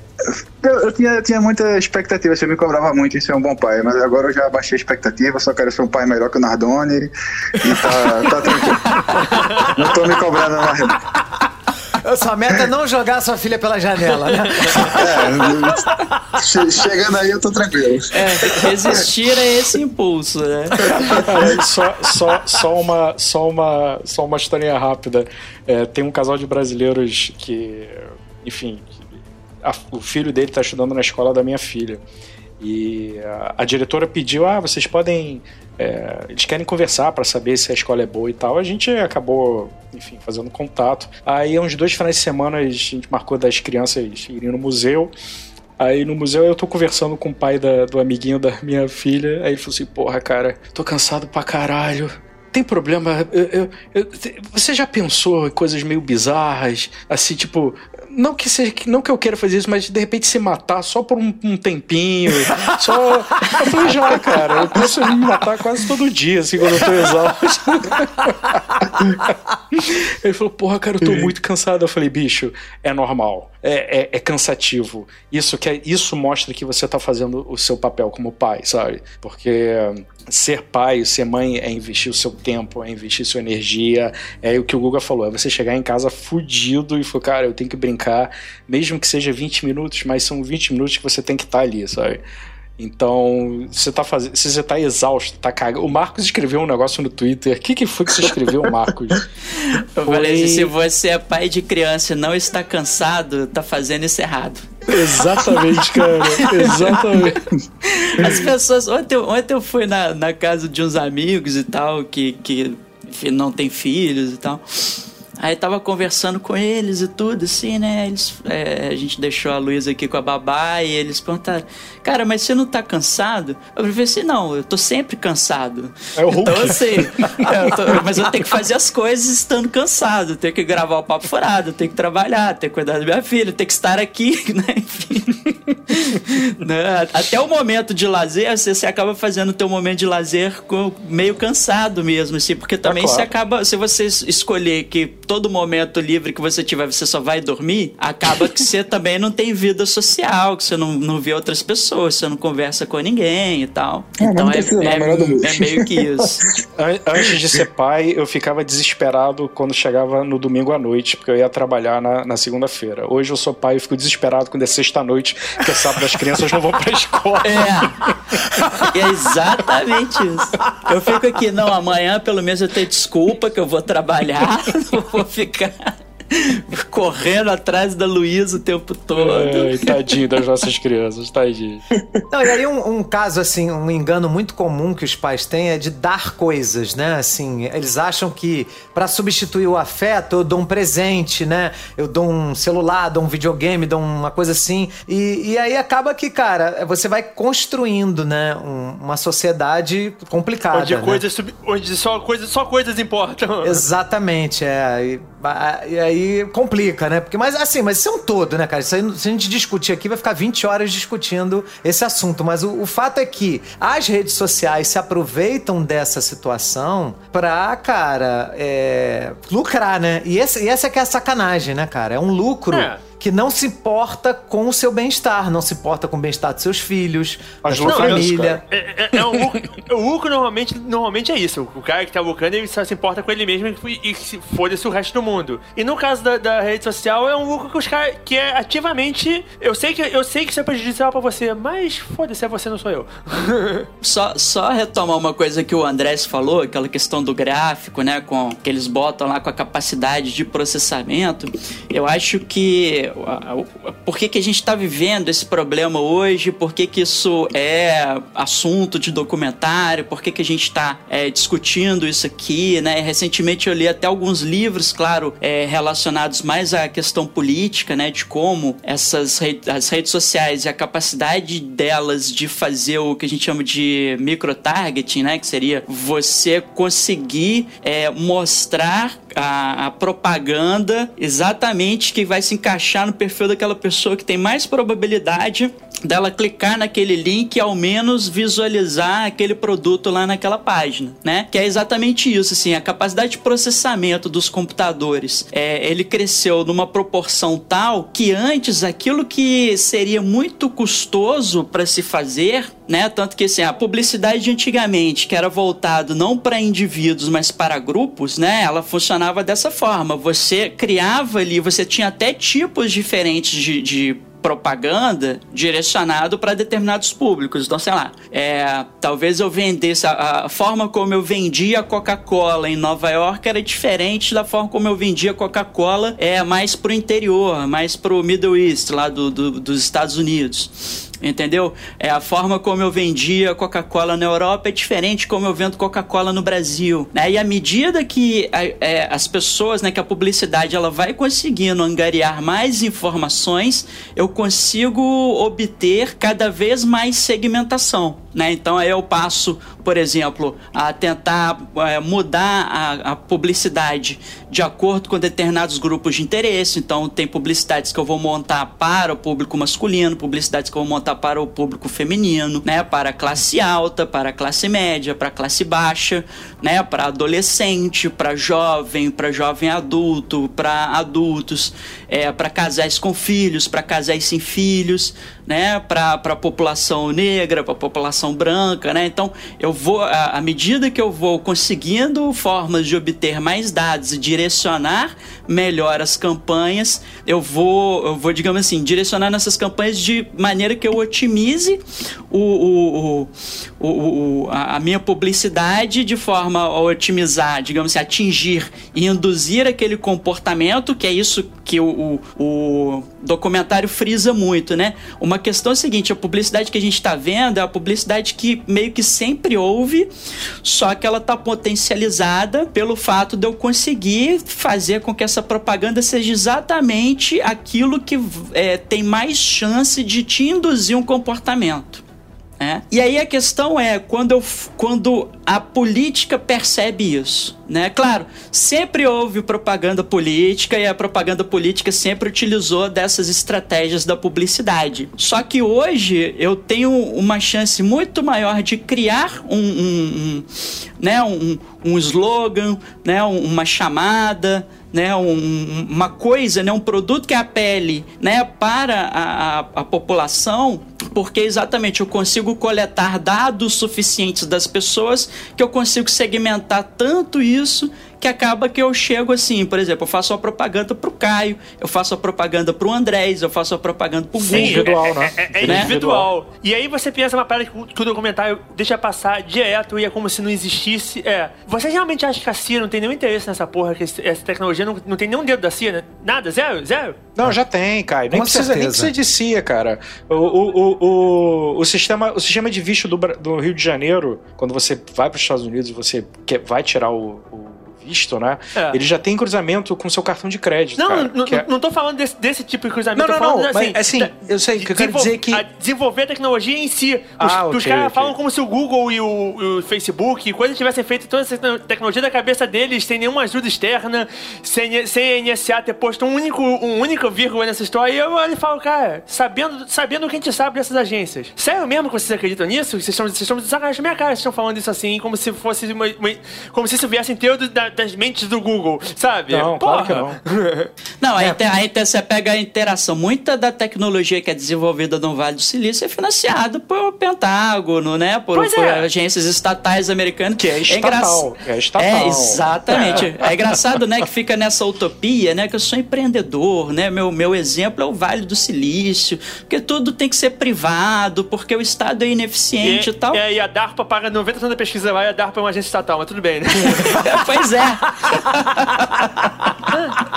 Tudo é sustentado é. pelo Estado, essa bagunça, porra. É, mas você pega, por exemplo, é, é, é, a tecnologia de reconhecimento facial do, do Facebook, que o Facebook criou, é uma parada bizarra, né? Tipo assim, é, uma pessoa que é minha amiga posta foto comigo e o Facebook já sugere. Você quer marcar o fulano de tal aqui nessa foto? Por pois quê? É, é. Cara, e assim, o, o quer marcar é só pra aparecer pra gente o que tá marcado. Porque internamente pro Google, tenho certeza que já marcou. Quem já marcou, marcou você naquela foto? Ah, já claro. marcou. Sim, é, sim. Ele mostra só pra se, se o teu amigo confirmar que é você, primeiro ajuda ele a ter certeza, a, a ter certeza que o algoritmo dele não tá errado. Melhorar segundo, ali o é, machine learning ali, né? É, e, e, e, segundo, ele, ele, pode, ele pode te mostrar o que ele já tinha marcado internamente pra ele, que, que, você, que é você naquela foto. é, a gente volta na questão que o, que o Caio levantou e é verdade. É, o americano, né, ele, ele tá sentindo na própria pele as ferramentas que... Eu não vou entrar nessa questão do, do, do é. Estados Unidos, mal, não. Eu não vou entrar nisso. Mas eles estão sentindo na própria pele o uso da ferramenta que já é usada em níveis antes da criação das redes sociais, em níveis um pouco menores, mas que com as redes sociais o negócio né, esculachou. E, cara, eles estão agora com Quer dizer, eu não sei se eles estão com o cu na mão, mas eu vejo uma preocupação das pessoas da, uh, que, que têm um certo conhecimento vendo um monstro que foi criado e que agora não estão sabendo lidar com isso, né? Abriram a caixa É. de Pandora. Eles estão com medo do monstro, o monstro sendo usado neles. Porque o monstro, enquanto o monstro é usado no- nos outros, tá, tava de boa. tava tranquilo. E tem, uma, e- e tem uma coisa também, né? Há, há já muitos anos, os Estados Unidos não tem. Eu vou botar a palavra inimigo só pra gente fazer essa. É, mas é. essa não tem um inimigo é, como a China, com o mesmo potencial de destruição e com, e com poder econômico crescendo a cada, a cada ano. Vai se tornando. é, é, literalmente a China está botando os Estados Unidos, está encurralando os americanos. Os americanos já estão sabendo disso já há um tempo. Então, assim, se eles têm essa noção das redes sociais, da, da- do poder da, da, da- da informação, dessa, dessa criação de, de propaganda individual, você tem um país como a China, que tem um bilhão de pessoas e que tem, e que tem profissionais e, e empresas de ponta tão boas quanto as americanas, cara, é pra, é pra- assim, não tem pra onde correr, amigo. Ou você vai É, não é apertar a o, China- o, não é o like americano, ou você é. vai apertar o hashi chinês, sabe? Sei Não lá é à é toa hashi, que, a, né? que a China bloqueia todas as redes sociais americanas. Eles não É, eu, nasceram eu ontem. ia falar isso, eu ia falar isso. Eles não nasceram eu ia falar ontem. isso, Eu ia falar isso. É, e lá eles, eles centralizam tudo no WeChat, né? É, e- os americanos também não querem deixar o 5G chinês, né? Entrar lá na. Exato. Porque isso aí. Mas a treta do 5G é uma treta mais comercial americana, só, só comercial pura. O, a, a treta da, da rede social é, cara, os chineses perceberam que os americanos estavam usando isso como arma de guerra, de guerra híbrida, que eles chamam de influenciar os outros países. E na, pra cima de mim, não, maluco, valeu, obrigado. Bloqueei a rede Ah, americana. E foi, exato. oh meu Deus, e, e- e os americanos com, com essa conversinha toda do TikTok, o medo deles, na verdade, é que os chineses usem contra eles a mesma arma que eles usaram contra o resto do, contra- que os americanos usam no resto do mundo. Que é influenciar os americanos é, por alguma coisa que seja de interesse chinês. Sei lá se os chineses estão fazendo ou não, sinceramente, eu até acho que nesse momento, nesse momento ainda não. Talvez faça no futuro, mas nesse momento ainda não. Mas assim, os americanos tão- já estão vendo longe porque eles, eles fazem isso, então eles sabem muito bem por que, pra que a parada pode ser usada. Não, mas uma nação que é influenciada pelo TikTok não, não merece prosperar. Pelo amor de Deus. TikTok vai dominar o mundo, cara. Eu me recuso. Agora, Caio, deixa eu te fazer uma pergunta. Um dos caras na- no documentário fala que a gente, quando pensa dos homens, né, com o ser humano, a humanidade contra as máquinas, a gente pensa no Exterminador do Futuro, né, no Schwarzenegger lá, I'll be back e tal. Ele fala que isso já aconteceu. Nós hoje somos dominados, já somos, somos vencidos pela máquina, né? O que, que você acha disso? Cara, Guga, total, certeza. É, é só é o que eu brincava com o pessoal antes da, antes da eleição do Bozo. A gente tava conversando com os amigos na, na casa, na casa deles, e aí o pessoal tava, tava rindo, brincando. Não, pô, porque nós vamos fazer a resistência igual nos anos 60. Eu falei, cara, se a gente fizer a resistência igual nos anos 60, agora nós todos estávamos mortos aqui. Tem seis celulares nessa sala, nós éramos seis. Todos os seis, celu- todos os seis celulares estão passando a nossa localização. Quem, quem, quem, tem esse, é, quem, tem, quem tem acesso sabe que nós seis estamos juntos, está ouvindo tudo que a gente está falando de pelo menos seis microfones diferentes, um de cada celular, fora o, o, o resto que estivesse no ambiente, os caras sabem todos os meus contatos, os contatos de vocês. A Fudeu. nossa célula terrorista morreu agora. Acabou!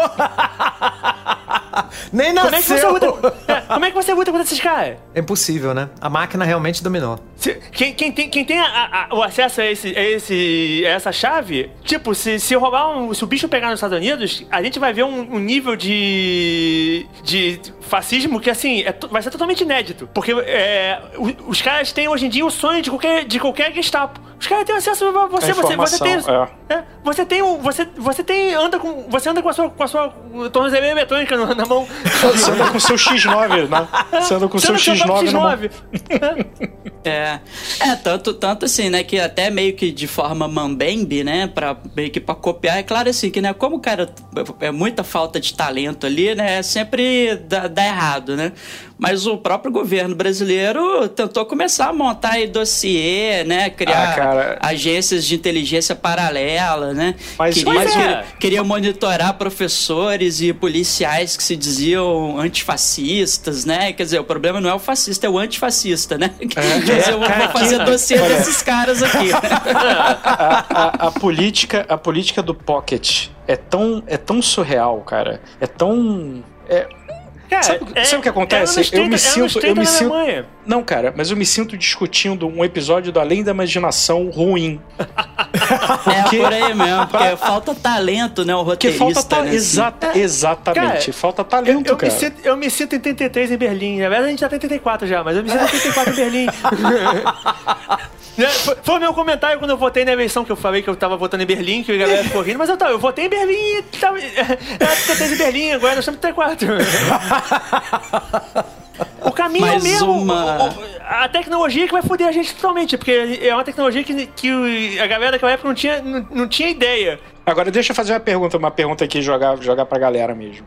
Vocês acham que já foi criado ah, essa inteligência artificial e que de alguma maneira isso tá, é, tá engelado, tá, tá, tá guardado ou não deram continuidade? É, é, porque eu acho assim que a gente já tem tecnologia desse, desse self-learning das máquinas, né? Pra nego montar um- um- uma CPU que ela vai falar bom, é, Good morning, Dave. Sabe? Você vai falar, ih, fudeu. Ainda, ainda não, porque o machine learning que a gente tem, apesar de, apesar de que os caras falam Ah, e nego, ah. nego vende, nego vende como uma parada, ele na verdade ele é só uma parada autoadaptável em termos muito, muito eh, rudimentar ainda. Mas assim, o termo rudimentar dele já tá nos fudendo, então você, você vê que. Mas ainda não é desse nível. Esse nível, eh, o nível do Good Morning Dave, eh, tá- a gente tá longe ainda. Mas assim, cara, no nível que tá agora já é o suficiente pra fuder bastante coisa. Então, Você sabe, Caio, que eles já conseguiram passar uma transmissão de dados por uma via é, neural é, orgânica, né? Você sabe disso. Sim, sim. Então, cara, é- é- pode ser nada. Isso pode ser, ih, sabe, foi um experimento. Cara, mas só essa frase já me dá calafrio, entendeu? Passar dados por uma rede neural orgânica. Ah, fudeu, cara. Eu, eu acho que eu tô entuchado com aquele.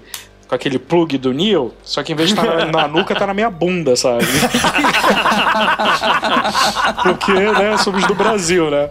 Vocês se preparem, porque na hora que as máquinas, né, é igual o ET, a abdução. Quando ter a revolu- tiver a revolução aí da, da- das máquinas dos Estados Unidos, é chip na nuca. Aí no Brasil vai ser chip no cu, cara.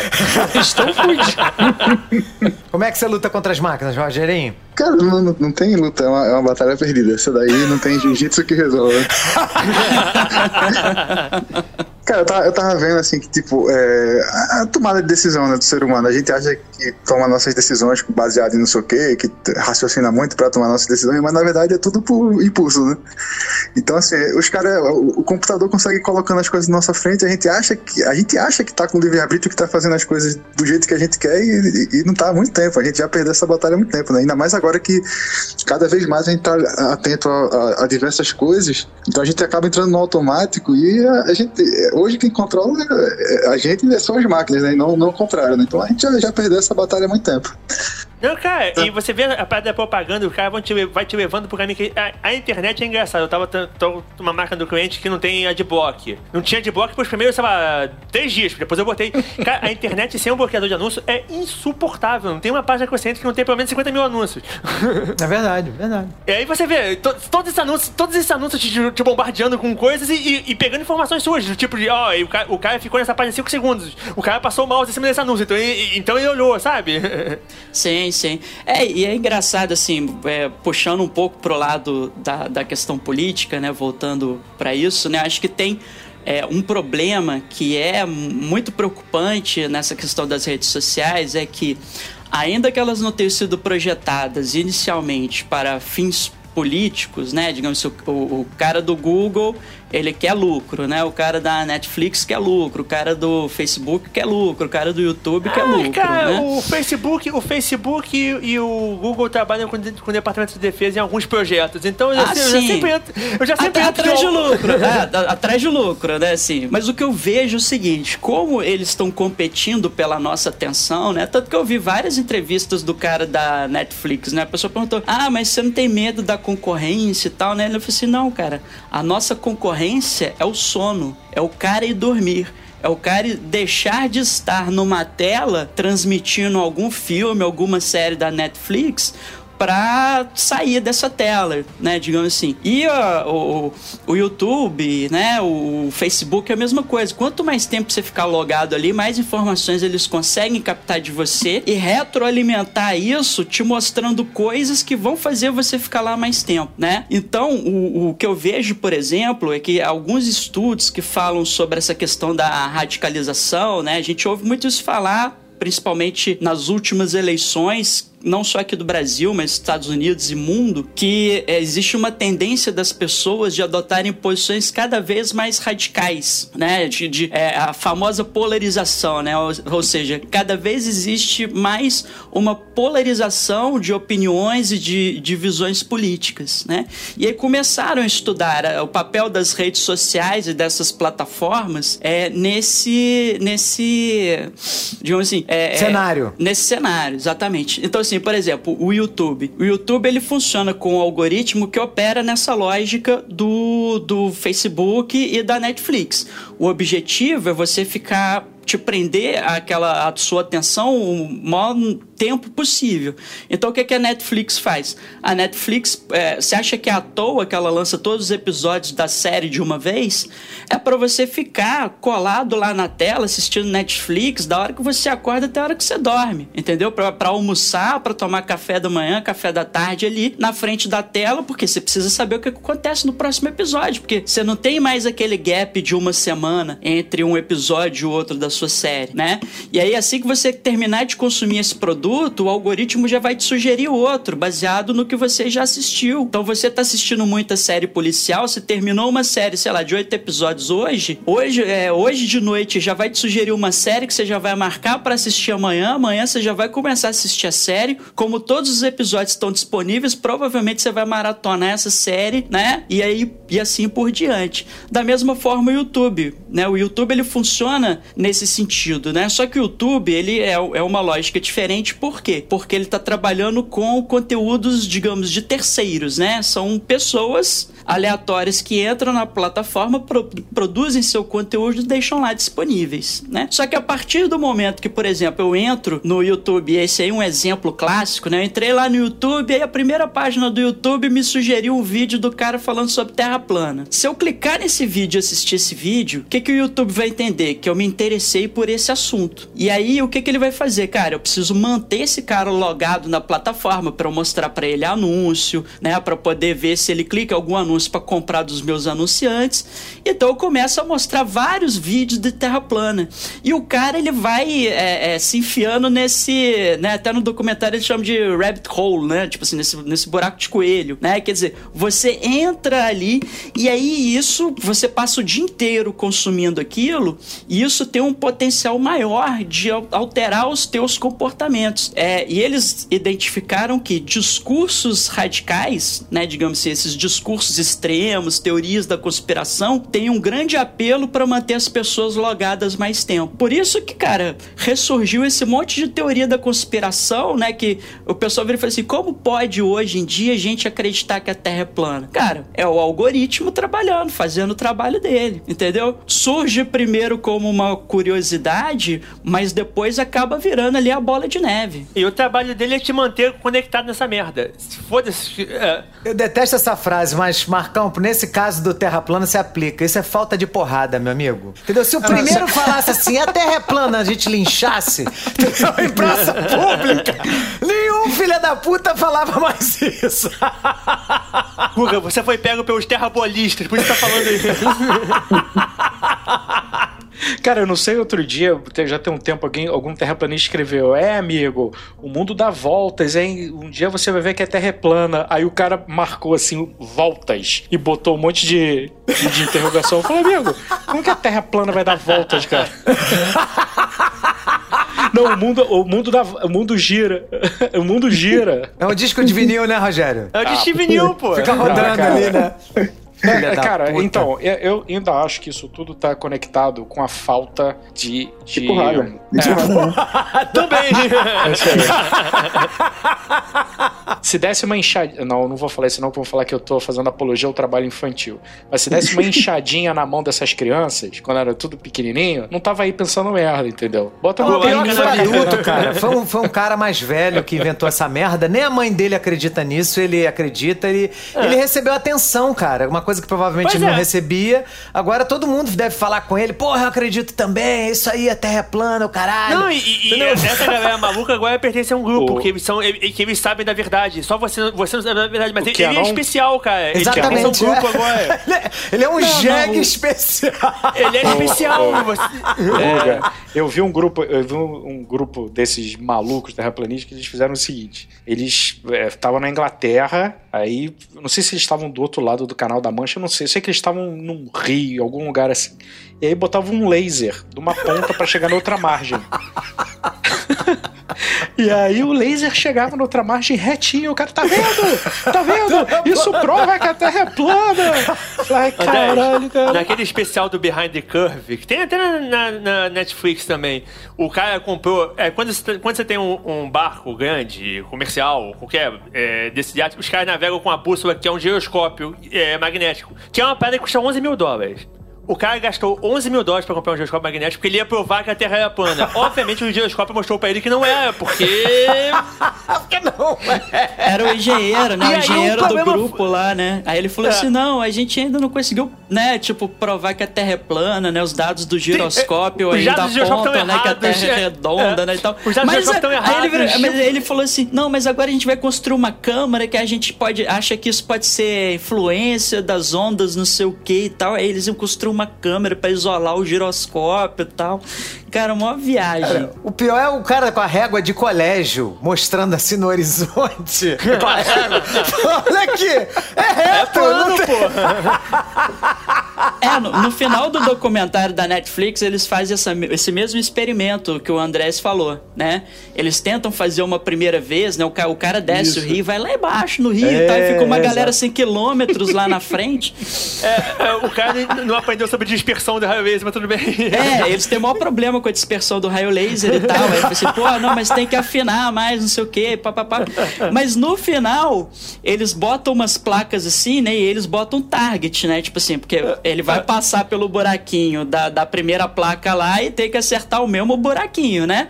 Da, da, da placa seguinte, porque é, é, se a, se a É Terra for plano. plana, ele vai estar mais acima. Aí na hora que o cara acende lá, que ele consegue fazer o laser lá ficar menos disperso, tá tudo certinho, o negócio vai pra cima da placa. Aí os caras ficam assim. É, bem, como é que você tá vendo aí? Aí eles falam assim, I'm not sure, né? Tipo assim. é, não sei bem, né? Como, o que concluir aqui desse teste e tal. Quer dizer, é, é, essa é uma outra característica, né? Dessa questão de, da radicalização dos discursos e da adesão, é que chega um momento em que essas teorias da conspiração elas se proliferam tanto que eu acho assim, isso prejudica muito o debate público e isso é uma péssima ma- isso mata o debate público. É, exatamente. Você não, tem, você não tem mais uma verdade. é, é, a- Não tem a verdade- fato mais, não tem fato. A verdade é uma coisa que é concordada por todo mundo. Por isso que é verdade. Se ninguém concorda com nada, como é que. É, verdade. exatamente. Então, isso que eu falei, você não tem mais um terreno comum pra poder debater. Então, por exemplo, assim, sei lá, explodiu uma bomba em algum lugar. E a discussão não é mais assim, pô, é, qual que foi a autoria, né, desse atentado e tal. Alguém vai chegar e falar assim, que bomba? Não explodiu É, bomba não nenhuma. explodiu, aí, não. Aí o cara vai falar assim, não, mas tem as evidências aqui, parede, teu buraco, tem... Não, isso é editado. É. Exatamente. Então você perde uma base comum de debate. Né? No último episódio, que era o episódio do The Boys, eu dei aquele exemplo do, do da posse do Trump, né? Que, que ele ficou puto porque os jornais disseram que tinha sido uma, uma posse com menos comparecimento de público que o do Obama. Ele mandou o porta-voz da Casa Branca falar que foi a maior posse de todos os tempos, que nunca teve tanta gente. Aí os caras botaram as fotos, né? Assim, lado a um- lado, né? Da, da posse do Obama e da posse do Trump. E tem, uma né? coisa, e tem uma coisa pior do que isso, que pegando o Trump como exemplo, é, é, na, na contagem de votos, tá, pela, pela, pela forma como os votos vão ser contados, já se sabe que ele vai sair na frente, que ele já tem uma margem de, de, votos acima do, do Biden. E aí o discurso dele já tá preparado, ele já tá falando isso, que ele vai ganhar, ele vai, ele vai se é, dizer, olha, eu, eu venci, eu estou vencendo, e quando essa curva começar a mudar, ele vai falar, tá vendo? Eles estão sabotando a nossa democracia, eles estão alterando o resultado que já era que eu ia ganhar. Então, assim, tem essas duas coisas. Tem você dizer que o fato não aconteceu e tem você distorcer um fato que você sabe que é, que é um fato futuro. E aí a galera, que somos nós que, tam, que tá no meio, né, fica puta, cara, o que que tá acontecendo, bicho? É, a- a- onde, é que tá a verdade, né? Entre aspas, a verdade. Onde é que tá os fatos pra eu poder, pra poder Tá balizar a minha... tá lá fora, né? Com, com a Scully e o Mulder. Então, assim, é- e com as redes sociais, cara, isso tá a mil por hora. Tá mil por hora. Não é à toa que os Estados Unidos está se preparando pra uma, pra uma, pra uma eleição um pouco violenta. Washington já tá com tapume nas lojas, na, na- eles já eles estão se preparando para os conflitos, porque o discurso vai ser a gente estava ganhando e agora a gente está perdendo porque estamos sendo desfraudados. Teoria da É, conspiração. o, o, Olha aí. a- o, o Walmart, ele retirou da- das prateleiras, porque o, o Walmart vende armas e munição, né? Mandou retirar armas e munição de todas as lojas deles, porque eles estão esperando é, revoltas, né? Assim que começarem, começar lá a apuração de, de você ter, é, que eles chamam de unrest, né? Que seria um, tipo um- uma, uma agitação popular. É, e isso é dito no, no documentário, né? Que fala assim, cara, se nada acontecer, né? Se não tiver nenhum tipo de regulação em cima das redes sociais, qual é o futuro que você imagina que vai ter? Aí o cara falou, guerra civil. É, mas é, mas é, é- é- é- isso é nítido e o caminho, o caminho é esse já há um bom tempo já. O, assim, não é que não é como se o Trump estivesse ajudando, mas é, mesmo que não fosse ele, o caminho já tava, o caminho ia ser esse, só de repente ia demorar um pouco mais. Mas esse caminho já tava, já tava rolando, já, já rolou durante todo o governo do Obama. Não que o Obama estivesse ajudando a- a- ativamente a- o caminho acontecer, mas o caminho aconteceu e eles também, eles não estavam impedindo. Teve um fato muito interessante na, na Inglaterra, tem alguns anos, quando teve uma, uns riots nos subúrbios ingleses eh, de Londres, que eh, na época se percebeu que normalmente quando isso acontece, essas revoltas acontecia, essas revoltas sociais, ela estava muito atrelado a, a- a uma questão econômica, muito uma questão de fome, né? Tipo, as pessoas, cara, não tinham o que comer, cara, rolava uma guerra civil, matava todo mundo e vão pegar comida. O, o que aconteceu em- em em Londres, é, eles perceberam que foi um movimento quase de uma inclusão forçada dessas pessoas porque elas iam para as lojas para pegar é, iPhone, é, tênis Nike de tal, tal modelo, uma camisa de tal marca, eram coisas muito específicas, né? Você, obviamente, que se levava mais coisas, mas É. a- a- o, o- o target de, de, de alguns desses riots era pegar esses objetos quase como se estivesse dizendo, cara, eu preciso pertencer a essa sociedade que, É. que eu não pertenço porque eu não tenho tal objeto. Né? Numa sociedade onde você é o que você tem, Então. ter é importante. É importante. verdade. então, é, na, a- a- quando você fala de guerra civil, Caio, o que me vem à cabeça é que, a- como a rede social ela fica, ela estimula você, obviamente, a comprar. A você É. ficar se conectando a comprando, e a gente, com, a gente que eu digo as pessoas, né, com, com a perda do poder econômico diminuindo, e com o discurso da, da alt-right subindo, e, e você tendo que se matando de trabalhar, porque não basta mais trabalhar seis horas, você tem que trabalhar oito, nove, dez, doze, você tem que virar. Não, e, você tem e que você tra- trabalha oito horas pra você não ter o, o mesmo padrão de vida que você tinha há cinco anos atrás. Pra você não ter o mesmo padrão de vida que seus pais tiveram. você- E aí você vê o Instagram, o cara lá, o modelo, a modelo usando. Tem até um, um, um rap do Racionais que tem essa frase, né? Você vê o, o cara entra, compra o tênis, compra modelo, quer dizer, ele tá pertencendo a esse consumo de mercado. Quando você não começa a ter isso e você fica 24 horas vendo no seu celular, no seu computador, essa é, estimulando essa necessidade de consumo, cara, você Vai gerando revolta, mas é você vai na aí mesmo. revolta, ou você vira terraplanista, ou, ou entendeu? Você começa a acreditar nessas loucuras e guerra civil, né? Mas o, o caminho é esse aí mesmo. O que, que você acha disso, Rogerinho? As pessoas também têm que assumir a responsabilidade, né? Não é porque você tá sendo bombardeado, que tá tendo esse estímulo, não sei o que, que você vai fazer é, loucuras e vai.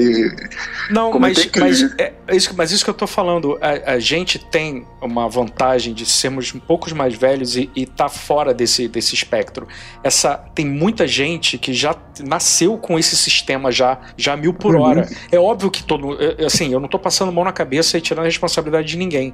Mas a sua decisão, você mesmo falou, né? A sua decisão, o não é livre-arbítrio, há muito cara, é- tempo já tá sendo já tá sendo corrompido, manipulado.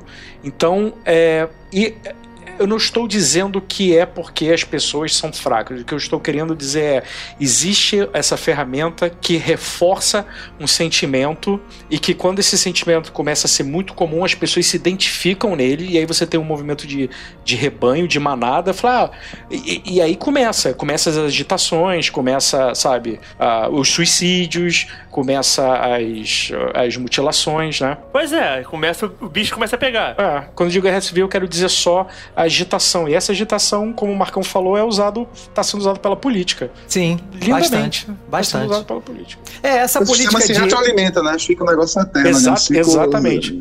é, Eterno na cabeça da pessoa. Eu tava, eu tava vendo é, cirurgia entre adolescentes, cirurgia plástica. Tipo, se você for pegar os dados, triplicou assim nos últimos 10 anos. Assim, é uma coisa Claro, absurda. cara, com todo mundo tirando foto o tempo inteiro e tendo aparecer e, e nego dizendo que você não é bonito o suficiente, você vendo toda, todo, to- todo mundo perfeito no Instagram, todo mundo, Uhum. as fotos naturais do Instagram que são natural, porra nenhuma, que nego- ninguém gasta, gasta uma grana de, de edição naquelas fotos, mas a foto é natural, saiu direto do celular. Sem filtro. Direto do Sem filtro, filtro. né? É, Cara, é, foto sem filtro, você pagou três caras, cinco horas pra cuidar daquela foto, mas a foto foi sem filtro.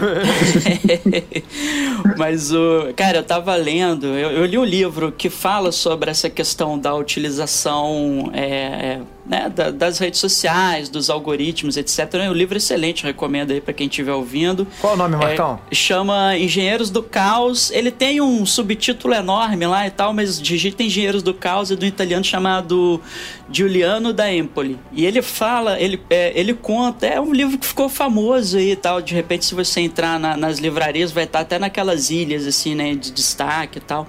né? Se bem que agora não tá dando muito pra sair de casa, né? Mas o. Não, nem tem mais Ah, que livraria saudade. física, né? que saudade de entrar na livraria. É, não tem mais livraria física, não. Agora acabou. O Brasil não tem mais livraria. Não precisa, cara. Novo, novo Brasil, nova. É, muita coisa escrita, né, naqueles livros lá. Tem muita coisa escrita, tá ok? Mas o, o que ele, ele conta um caso nesse livro é que um cara que trabalhava no departamento lá de, de controle de animais de uma cidade, ele trabalhava no, numa, no lugar em que ficavam os animais abandonados, que eles ficavam lá esperando um tempo para ver se alguém vinha adotá-los. E se ninguém adotasse, enfim, depois tinham que, que dar um cabo lá do, do- dos bichinhos. E ele falando, assim, que como a maioria dos, dos é, animais abandonados lá eram, eram é, gatos pretos, né, e tal, assim, era o que tinha, né, por causa de toda aquela questão da, da, da, da- da mitologia sobre gato preto, enfim, Das daquela- bruxas, Família, né? de, família de bruxa. é, exatamente, preconceitos e tal, né, de que dá azar e tudo, mas diz que é, ele começou a reparar que é o seguinte, como só tinha gato preto para adotar, as pessoas iam lá e adotavam gatos pretos. Enfim, e ele começou a observar que houve um fenômeno de, de alguns anos para cá que as pessoas começaram a devolver muitos animais que eles tinham ido lá adotar. E ele foi tentar buscar uma razão para isso, né? Foi, foi perguntar aqui, foi perguntar ali, né? É, ele escreveu uma carta, eu não lembro para se foi para uma instituição científica, para que que foi e tal. E assim, no, no final, assim, acho que os caras é, responderam a ele o seguinte: não, a explicação para isso é muito simples. É, animais de pelo escuro não saem bem em selfies. Caralho. Puta então as pessoas que pariu. adotavam os bichinhos, né? Aí que na hora de botar, tirar selfie pra botar em rede social, ou tirar foto do, do, do- seja do cachorro, seja do gato e tal, se eles têm a pelagem escura, as formas do cachorro não fica bem é, fica bem definidas, definido, né, na é, foto. é. Então eles ficavam frustrados com aquilo e devolviam os bichos. Olha aí, a- olha a porrada aí de novo que tinha rolar, Rogério. Mas pior que é verdade. Eu tenho um cachorro. A minha, a minha cachorrinha é pretinha, ela não, não aparece. Se você tirar uma foto assim, ela não, não dá pra ver se é frente, se é atrás, se é, se é o rosto, se é o rabo. É. Aqui em casa também a gente tem um casal de gatos. Um é estilo Garfield, né? Aquele laranja rajado e tal. E a outra gatinha é um tipo de, de pelo que, que é- a gente chama de escaminha, né? Que é, é um pelo predominantemente escuro, mas tem uns rajadinhos assim mais claros. E é isso, cara. Ela sai assim e parece só um borrão com os olhos, assim, quando você tira uma foto dela, assim. Cara, mas assim, enfim, pra mim, né? Pra, eu tô falando Que assim, né? Tipo, pra, humanidade, pra nós puta que que somos, pariu. sei lá, geração X, né? Pra mim não faz o menor sentido devolver um gato por conta disso. Mas isso que o, que o, o Rogerinho mencionou e que é, o documentário chama a atenção.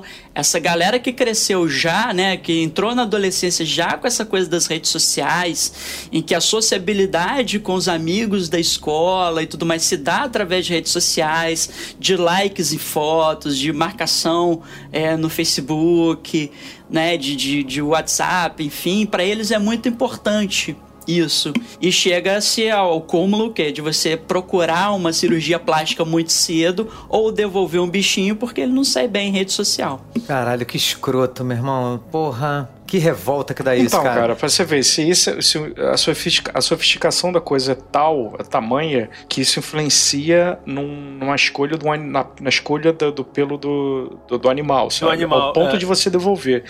Imagina só quando você está trabalhando com frustrações maiores, né? Sim. Com, com é. questões de identificação, de, de, de pertencimento. Aí, cara, é gasolina na. na- É, porque o que acontece com a polarização, tá? Como o algoritmo ele trabalha pra mostrar pra você só aquilo que você busca, você entra no Facebook e o seu Facebook é diferente do meu, porque você tem um interesse X e eu tenho um interesse Y. Mas eu fico achando que todo mundo tem o mesmo Facebook. Então, eu, eu- cada vez mais eu vejo notícias que me fazem mal no- ou me fazem bem, dependendo daquilo que eu buscar. E se eu for um cara que tiver uma ideologia muito forte em relação a alguma coisa ruim, né? Aquilo começa a me trazer sofrimento e eu vou entrando numa polarização porque eu fico achando que o mundo só tem aquilo. Né? E eu começo a entrar num radicalismo porque meu mundo, eu passo a respirar aquilo ali 24 horas por dia se eu ficar só acessando na internet. Tinha uma amiga minha que ela começou a estudar o feminismo, né? E ela tava começando a ter é, sofrimento, de angústia, de medo, né? Eu falei assim, cara, olha só, você já leu, sei lá, 20 livros sobre isso, para de acessar um pouquinho isso na internet, que senão você só vai ver esse tipo de coisa, entendeu? Acessa uma outra coisa, para, você já tem informação, você já sabe, você não vai cair nessas armadilhas, sabe? Eu tive que dar um conforto a ela porque ela tava nervosa de achar que aquilo de entrar numa relação de abuso, né, numa relação abusiva, e eu falei pra ela: "Não, cara, fica tranquila, você já tem informação, você já sabe, isso não vai cair, acontecer com você". Eu tive que dar um conforto a ela porque ela tava entrando numa numa questão de que, cara, se você só acessa um determinado tipo de conteúdo, aquilo passa a ser, né, o que o Facebook, o Instagram, seja lá o que for, né, só aquilo que eles vão te mostrar, cara. É, né? te causa ansiedade, né? Sim, cê- sim. Você fica ansioso o tempo todo, né? Você fica pilhado, né? Você fica, enfim, né? É, é- Mas, mas é isso, assim, acho que a ideia, a ideia é muito por aí, assim, de você entrar nesse rabbit hole e você não, não, não conseguir sair mais dele, né? Você, você fica ali dentro do looping. Por isso que ninguém escuta mais ninguém, né? Você vê o tempo todo na internet uma determinada notícia de coisa que te afeta, aí o outro fala assim: não, cara, mas não tem nada a ver, isso aí é né, besteira, isso aí você tem que pesquisar, que de repente não é isso aí. Não, é sim! E não sei o que, e as pessoas se agarram nas suas convicções, né? E aí fudeu, não tem diálogo, né? Aquilo que o Blue Hand tava falando, você não tem nada em comum, né? É, Passa a ser é, dois é, é. lados, um odiando o outro. É porque aí entra uma outra questão também, que é, é por que que houve essa questão da ressurgência né, desse, desse populismo nacionalista, né, que se, por- é por isso que a gente tem falado tanto de Crise- fascismo crise do nos capitalismo. últimos, é, é. por isso que a gente tem falado tanto de, de fascismo, né, nos, nos últimos programas, é porque como é, um- uma boa parte da população, a gente, a gente tem falado aqui, né? Que as pessoas trabalham cada vez mais, né? Para poder manter um, um determinado padrão de vida, né? No último programa eu mencionei que ah, um, um dos problemas foi a questão da globalização, né? Do desmonte do estado de bem-estar social, né? Dessa maior fluidez das relações. Isso trouxe muita incerteza para as pessoas. E aí é o seguinte, nesse ambiente né, de, de muita incerteza, é, você cria espaço para esses discursos radicais, seja um discurso de teoria da conspiração, seja um discurso nacionalista. Né? O discurso nacionalista ele é muito digamos assim, sedutor, porque ele, ele apela para uma identidade que meio que foi esquecida, né, que foi perdida, que é uma identidade problemática, né, se, se, a gente pegar os clássicos, né, que discutem a questão do nacionalismo, da nacionalidade, né, a invenção das tradições do Hobsbawm, ou comunidades imaginadas do, do Benedict Anderson, a, a gente vai ver que esse conceito de, de, de patriotismo e de nacionalismo, ele, ele tem uma faceta boa, mas ele tem uma faceta muito ruim, que é exatamente a de apagar as diferenças que existem dentro é, da nação, entendeu? Assim, é, vou dar um exemplo seguinte, você, é, tipo assim, vamos, vamos lá, é, eu não posso colocar a questão do preconceito racial de lado, né, as pautas identitárias de uma maneira geral de lado, porque o que importa é o Brasil, né? Eu não posso é, vender para todo mundo que é Brasil acima de tudo, né? É, é isso mesmo, né? Brasil acima de tudo, Deus é. acima de é, todos, né? É, é, é, é, o mesmo, é o mesmo, o mesmo lema em que alemão é famoso. É, sim, sim. É, o Brasil acima de tudo, ele serve exatamente para isso, para eu apagar que existem problemas é, é, de outras ordens, né? A questão, de, a questão identitária, né? Do, do, da questão do, do, preconceito contra a mulher, do preconceito contra o negro, né? De, de, tipo, que são problemas muito sérios, né? Se a gente pensar, por exemplo, a violência que a população negra sofre no Brasil é, é um problema que deve ser discutido. E essas, esses discursos nacionalistas, eles não devem ou não podem ser usados para poder abafar esses problemas. E é exatamente o que o líder populista em geral faz, que a nação estaria acima desses problemas e que esses problemas seriam problemas menores. Né? E aí, o, esse discurso, em momentos de incerteza, ele ganha uma repercussão, mesmo porque quem adere a esses discursos é uma galera que não está, é, digamos assim, contemplada por, por, essas políticas identitárias. Então você pega, por exemplo, quem votou no Trump nos Estados Unidos, majoritariamente foram homens brancos, héteros, de classe média e de classe média baixa. É, por quê? Porque era uma galera que se ressentiu dos últimos anos é, das da política tradicional, porque a política tradicional ela tratou de quê? É, como ela não conseguia salvar, digamos assim, a economia, né? A, a economia mundial estava mudando, a questão da globalização, a questão da, do, do liberalismo, os empregos foram embora né? As fábricas se mudaram para a China. E aquele cara lá que era o que a gente chama de blue collar, né, nos Estados Unidos, né, que a gente tem o, o, o colarinho branco, né, white collar, que é o cara que trabalha em escritório, né, e tal, e o blue collar que são trabalhos que estão relacionados mais à indústria, uma questão mais é, é, é braçal, né, e tudo mais. Quando a indústria ela se mudou para a China, porque o mundo descobriu que era mais barato produzir na China, é, houve uma crise. E essa galera começou a se sentir abandonada, se sentir rejeitada. Então a política populista nacionalista ela apela muito ao discurso dos ressentidos. E é por isso que essa política ataca tanto as, as políticas identitárias né? Então, assim, pô, é, eu vou atacar o discurso negro porque, olha só, o negro tá querendo privilégio. Ele quer entrar na universidade por cota, sendo que o teu filho não vai ter cota, né? Ah, ah, os homossexuais, eles querem privilégios, né? Eles querem acabar com a família, né? Eles querem ter mais direitos que os homens héteros brancos, né? E esse discurso, por mais absurdo que ele possa parecer, ele cola para essa galera, porque é uma galera que estava se sentindo abandonada pela política tradicional. Eles estavam ressentidos política tradicional. E daí você cria um problema, que é o quê? As instituições políticas tradicionais entram em crise. É por isso que a gente tem tanto protesto aí pedindo fim do STF, fechamento do Congresso.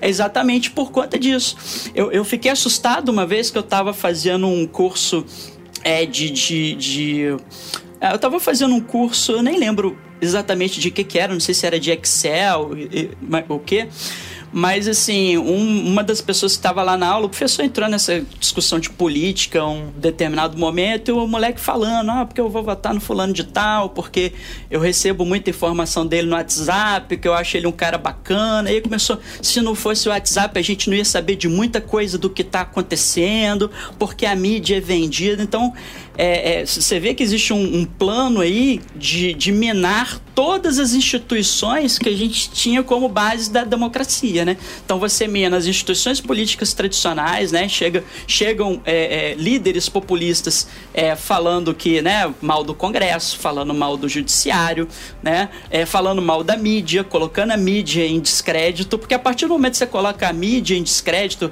falando mal de ciência, né? Porra, né? As universidades são dominadas por esquerdistas, né? E tal. Então Mas a olha, gente não pode acreditar em nada que vem das universidades. Olha como é irônico, né, cara? É, é, essa onda de você é, tirar crédito da, da imprensa, da mídia, foi causada por um posi- posicionamento da própria mídia e da própria imprensa. Sim, pois eles, é. eles é, e quando eu digo eles, assim, eu não vou dizer falando assim, não, assim, mas de uma maneira geral, é, se criou, se alimentou esse imaginário de que seria muito pior X acontecer X é, evento que se abriu a porteira para esse párea aí que a gente tem no, no Brasil. e eu não tô Sim, dizendo sim. que seria melhor ou pior se, se tivesse outro governante. O que eu quero dizer é que é, é aquela história, ah, vamos dar. Eu, cara, é a mesma coisa na porra da Alemanha. Vamos dar ibope pra esse maluco aqui do bigodinho, que ele não vai, não vai causar muito problema, não. Foi a mesma coisa. Foi a mesma coisa. Uma notícia jogada da, no, no tempo X, uma, uma coisa, uma, um evento escrito de uma maneira Y, você foi moldando a percepção, por mais que tivesse verdade, mas você foi mudando a percepção para que as pessoas já tinha lá os 30% que gostam de né, High Hitler no Brasil, mas você foi mudando a, a, a percepção do, do brasileiro para fazer ele acreditar que escolher um cara que diz que matar uns 30 mil e que não, a mulher não merece ser estuprada porque ela é. Né, enfim, vocês sabem da história, era ok, era melhor do que votar num partido. Eu vou botar a palavra ladrão aí para ficar claro o que eu tô querendo dizer. Então, assim, quando eles perceberam a cagada, já era tarde demais. Já É, a cagada demais. nunca foi essa, a cagada foi, a cagada foi que pra nego votar no outro partido, só que deu ruim porque ninguém sabe fazer. Nego não entendeu como é que o bicho tava funcionando. Exata- exatamente, bicho tava funcionando. exatamente. E aí deu merda. Exatamente. Exatamente. Eles acharam que, assim, claro, a, eu, eu, assim, com esse meu, né, com essa minha fala, eu não quis dizer que as instituições políticas Não, disso, tradicionais não têm a sua parcela de culpa. Eu é claro que disso. tem. Né? Se a gente observar é, é, as instituições, né, o, o Congresso, né, o Executivo e o Judiciário, eles não conseguiram corresponder aos anseios da população, que se viu cada vez mais e mais abandonada. Né? Eu, eu tô falando isso de uma maneira geral, Sim, mais sim, sim. teórica, assim, eu não tô falando de, de, de Caso coisas es- Aham. específicas, né? Ok. Porque assim, eu tô, tava tentando fazer um painel maior com a questão da globalização e tal. Mas assim, se a gente pegar os casos específicos, a gente vai ver que foi isso, né? As, as crises políticas, institucionais. Então, por exemplo, é, é, é, é, as pessoas podem até discordar do que eu vou dizer agora, não tem, não tem problema nenhum, mas pra mim, 2016 foi um golpe branco. Ah, Sim, eu foi também, golpe eu, branco. eu, eu também Entendeu? Assim, tipo, Sim. foi um golpe parlamentar, sabe? É, Sim. claramente ali houve uma articulação para derrotar um governo, né? Para derrubar um governo democraticamente eleito, né? Porque E- não, interessava, não interessava a banca que o governo naquele momento. Exatamente. E foi isso aí. Exatamente. E, e, assim, não, não que a condição do, do Poder Executivo também não tenha dado lá suas várias derrapadas, né? Em cima disso também teve o judiciário, assim, que, né, enfim, é, é, como é um- uma coisa mais especializada, os problemas do judiciário, é, não vou me alongar muito aqui, mas o judiciário tem muito, muitos, muitos problemas também, né? E aí vai perdendo legitimidade junto à população, claro. E tudo, e tudo isso, né, é aquela coisa do vácuo de poder. Quando você tem instituições enfraquecidas, como não existe vácuo de poder, alguém vai se aproveitar e vai ocupar aquele lugar ali, gente. E quem tava, né, com a faca e o queijo na mão, como o Blue Hand falou que já tinha entendido como utilizar redes sociais para poder manipular as pessoas, surfar nessa onda e tal, Exatamente. Não, e o É, não pior- E duvido, aí, né? nós estamos nós estamos de. Cara, nós estamos de volta. Em, é por isso que eu brinco em 33. O pessoal esquece que a palavra propaganda que a gente usa aqui é a mesma palavra que existe na Alemanha. Pelo amor de Deus, não fale isso, não fale isso pra um alemão. Ah, porque ele vai sim, ficar claro. puto. Ou eles não, fazem né? marketing. Não, não, não, é né? bom, agora, agora de repente não. Mas eles fazem marketing lá. Só o Goebbels fazia propaganda. Você não pode falar propaganda lá. Não, pro, pro, quem fazia propaganda é o partido nazista. É, ah, nazista. entendi, entendi. Hum, propaganda é o partido nazista. Eles não fazem propaganda, eles fazem marketing. Caraca, cara. A, a palavra, foi, a palavra foi, foi banida, mas é, os caras inventaram essa merda, sabe? Não existia propaganda. A propaganda política tem um antes e o depois, e o depois e o depois deles. E, é- e, e- e o- de novo, nós estamos em 33 de novo com os caras inventando uma nova forma de propaganda deles que a gente tá vendo que tá funcionando, né? Ah, super eficiente. É super Não, eficiente. e, e o pior é você usar as redes sociais como guerra entre países, né? Você vamos destruir aqui a democracia de um determinado país, vamos. Sim, pois é. Aí, aí injeta Mas- uma mas- grana né, nas redes Isso, sociais. isso foi, isso foi feito com o Maidan em- no, no, no, no golpe na Ucrânia, com a- o- o- as revoluções coloridas todas no norte da África. Não, recente, recente agora aqui na Bolívia. Recente É. agora aqui na Bolívia. A, a Bolívia com, com a, a contagem maluca da OEA aqui. Que, oh, que coisa, né? Os caras estavam certos, o maluco não tinha roubado na eleição, não. Pô, mas que pena, né? É, já de- deu depois golpe. de toda a merda já feita É. do golpe, os caras. Ai, a gente. Foi, né, Pô, a gente errou, aí, não tinha é. fraude na eleição. Não tinha fraude, não. Foi mal aí, né? Pô, foi mal, desculpa aí. Então, sabe, é- é- não é uma novidade. É o que eu fiquei rindo do, do seriado quando. Do, do seriado quando os americanos ficam, ai meu Deus, porque eles estão fazendo. Cara, vocês fizeram essa merda no mundo inteiro. Vocês fizeram essa merda desde sempre. Vocês fizeram essa merda aqui em 64. Vocês fizeram essa merda aqui em 54. E agora vocês estão reclamando de novo? Vocês fizeram essa porra na Bolívia, vocês fizeram essa porra no Chile. No mundo inteiro, cara. É. Vocês fizeram essa porra na África inteira. E agora vocês estão reclamando. Vocês, vocês acham que têm direito de reclamar que a Rússia tá fazendo. Sinceramente, não me importa se a Rússia fez ou não. Eu acho que não fez, mas não me importa se a Rússia fez ou não. Se fez, foi bem feito. Vocês fizeram isso na Rússia também? Calma, calma, Caio, calma. Também, cara. Não, não, os Estados Unidos, É, é, eles. é, é, eles... Isso aí é tipo, isso aí é tipo o bu- o bully do colégio que bateu em todo mundo. Aí um dia chegou um maluco mais forte no colégio, encheu de porrada e ele fica, pô, o fulano bateu em mim, fulano é um sacana, o fulano bateu em mim. Meu irmão, tu batia em todo mundo, cara. É, os Estados Unidos agora, agora a guerra é na internet, né, cara? É foda, pois né? é. Estabilizar as nações pela internet, é foda. Vocês já aprenderam mandarim? É, Acho ó. bom, hein? Cara, eu tenho que, aprender, eu tenho que aprender urgentemente. Eu tô, tô terminando de aprender russo, mas vai, ser, vai, vai entrar depois. If you want to control the population of your country, there has never been a tool as effective as Facebook. Bom, vamos para as nossas considerações finais. Eu vou passar a fala aí para o Rogerinho. Vambora, Rogerinho. Não, é, o Dilema na Rede é um, um, um documentário assim, atual, né, importante que, que o pessoal assista, é, tanto para essa questão da, da polarização política, como para questões pessoais também, né, da- da- do dia a dia da gente, nossas relações é, interpessoais. E acho que a gente assistindo esse, esse documentário já dá para dar uma força pra gente conseguir lutar de volta com as máquinas, né? Que a gente tá perdendo, tá perdendo feio. O, Roger- o Rogerinho vai dar uma biloque no teclado, vai chegar lá. Não, eu já desativei todas as minhas notificações, já tô, tô quase te- desligando as, as redes sociais. Só vou ter a rede social do Papo Furado, arroba Papo Furado pode. É isso aí, Rogério, isso aí. E você tem algum comentário pertinente a fazer sobre o dilema das redes? Não, eu tenho só prestar aqui minha homenagem, que esse final de semana a gente teve uma, uma perda muito grande, que foi o Louro José, que é um cara que eu admirava muito. Pô, ele conseguia fazer aquele programa da Ana Maria Braga ser suportável e, pô, o cara... Agora vai ser difícil assistir, né? Ana Maria Braga sem o louro, né? Não, pô, eu adorava, quando, eu lembro quando eu era pequeno, que eu voltava do colégio, eu chegava em casa pra assistir é, Batalha de Piada de Ana Maria Braga com o Louro José, né? Pô, e hoje em dia a criançada tá na rede social, velho. É por isso que não tem futuro mais. Então fica aí, registra a minha homenagem aí ao Louro José.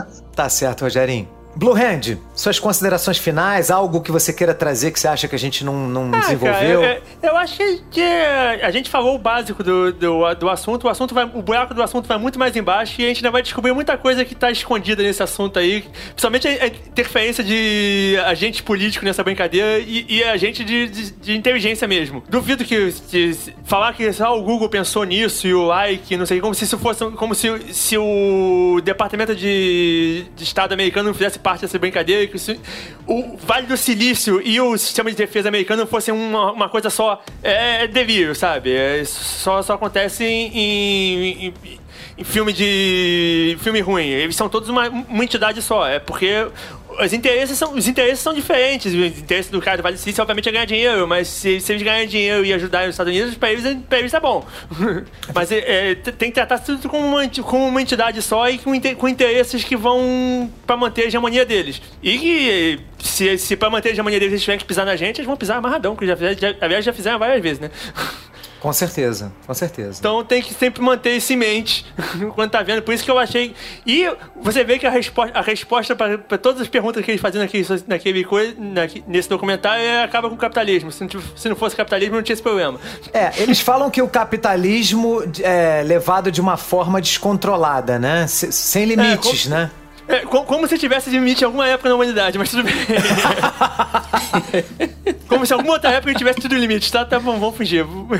talvez, quando, talvez quando tinha o outro país da, da Força Martelo segurando, segurando a onda deles. É. Mas infelizmente essa, essa a gente perdeu. Você sabe, Caio, que eu fiz, eu fiz uma pós em marketing em 2001, cara. Olha, já aí quase 20 anos, né? E uma, uma das coisas que o professor estava trazendo, dizendo que a preocupação das empresas lá em 2021, 2001 já era o cara caráter das pessoas, porque a corrupção, a, a, a, ganância, todas essas questões do ser humano estavam trazendo prejuízo às empresas, né? Porque você tinha um empregado que dava golpe na empresa, que roubava a empresa, é. que passava a empresa para trás. Então, eles estavam, cara, investindo pesado na, na questão dos valores, das pessoas terem valores, serem honestas. Então, assim, não é à toa, né, cara, que, que, que essa coisa tá. E, cara, é, e, e é uma parada que a gente existe é, todo esse, esse para das pessoas darem golpe na empresa tem um motivo, não é? O cara não, é, é, o cara percebe, o cara resolve dar um golpe na empresa que, que ele percebe que tá sacaneando ele. É também, e é uma né? troca. Também, é, né? É, é, é, uma troca, sabe? É uma, é uma troca de, de, de, de escrotice, mas é uma troca. Se o cara, se o cara acha que a empresa, que a empresa tá sendo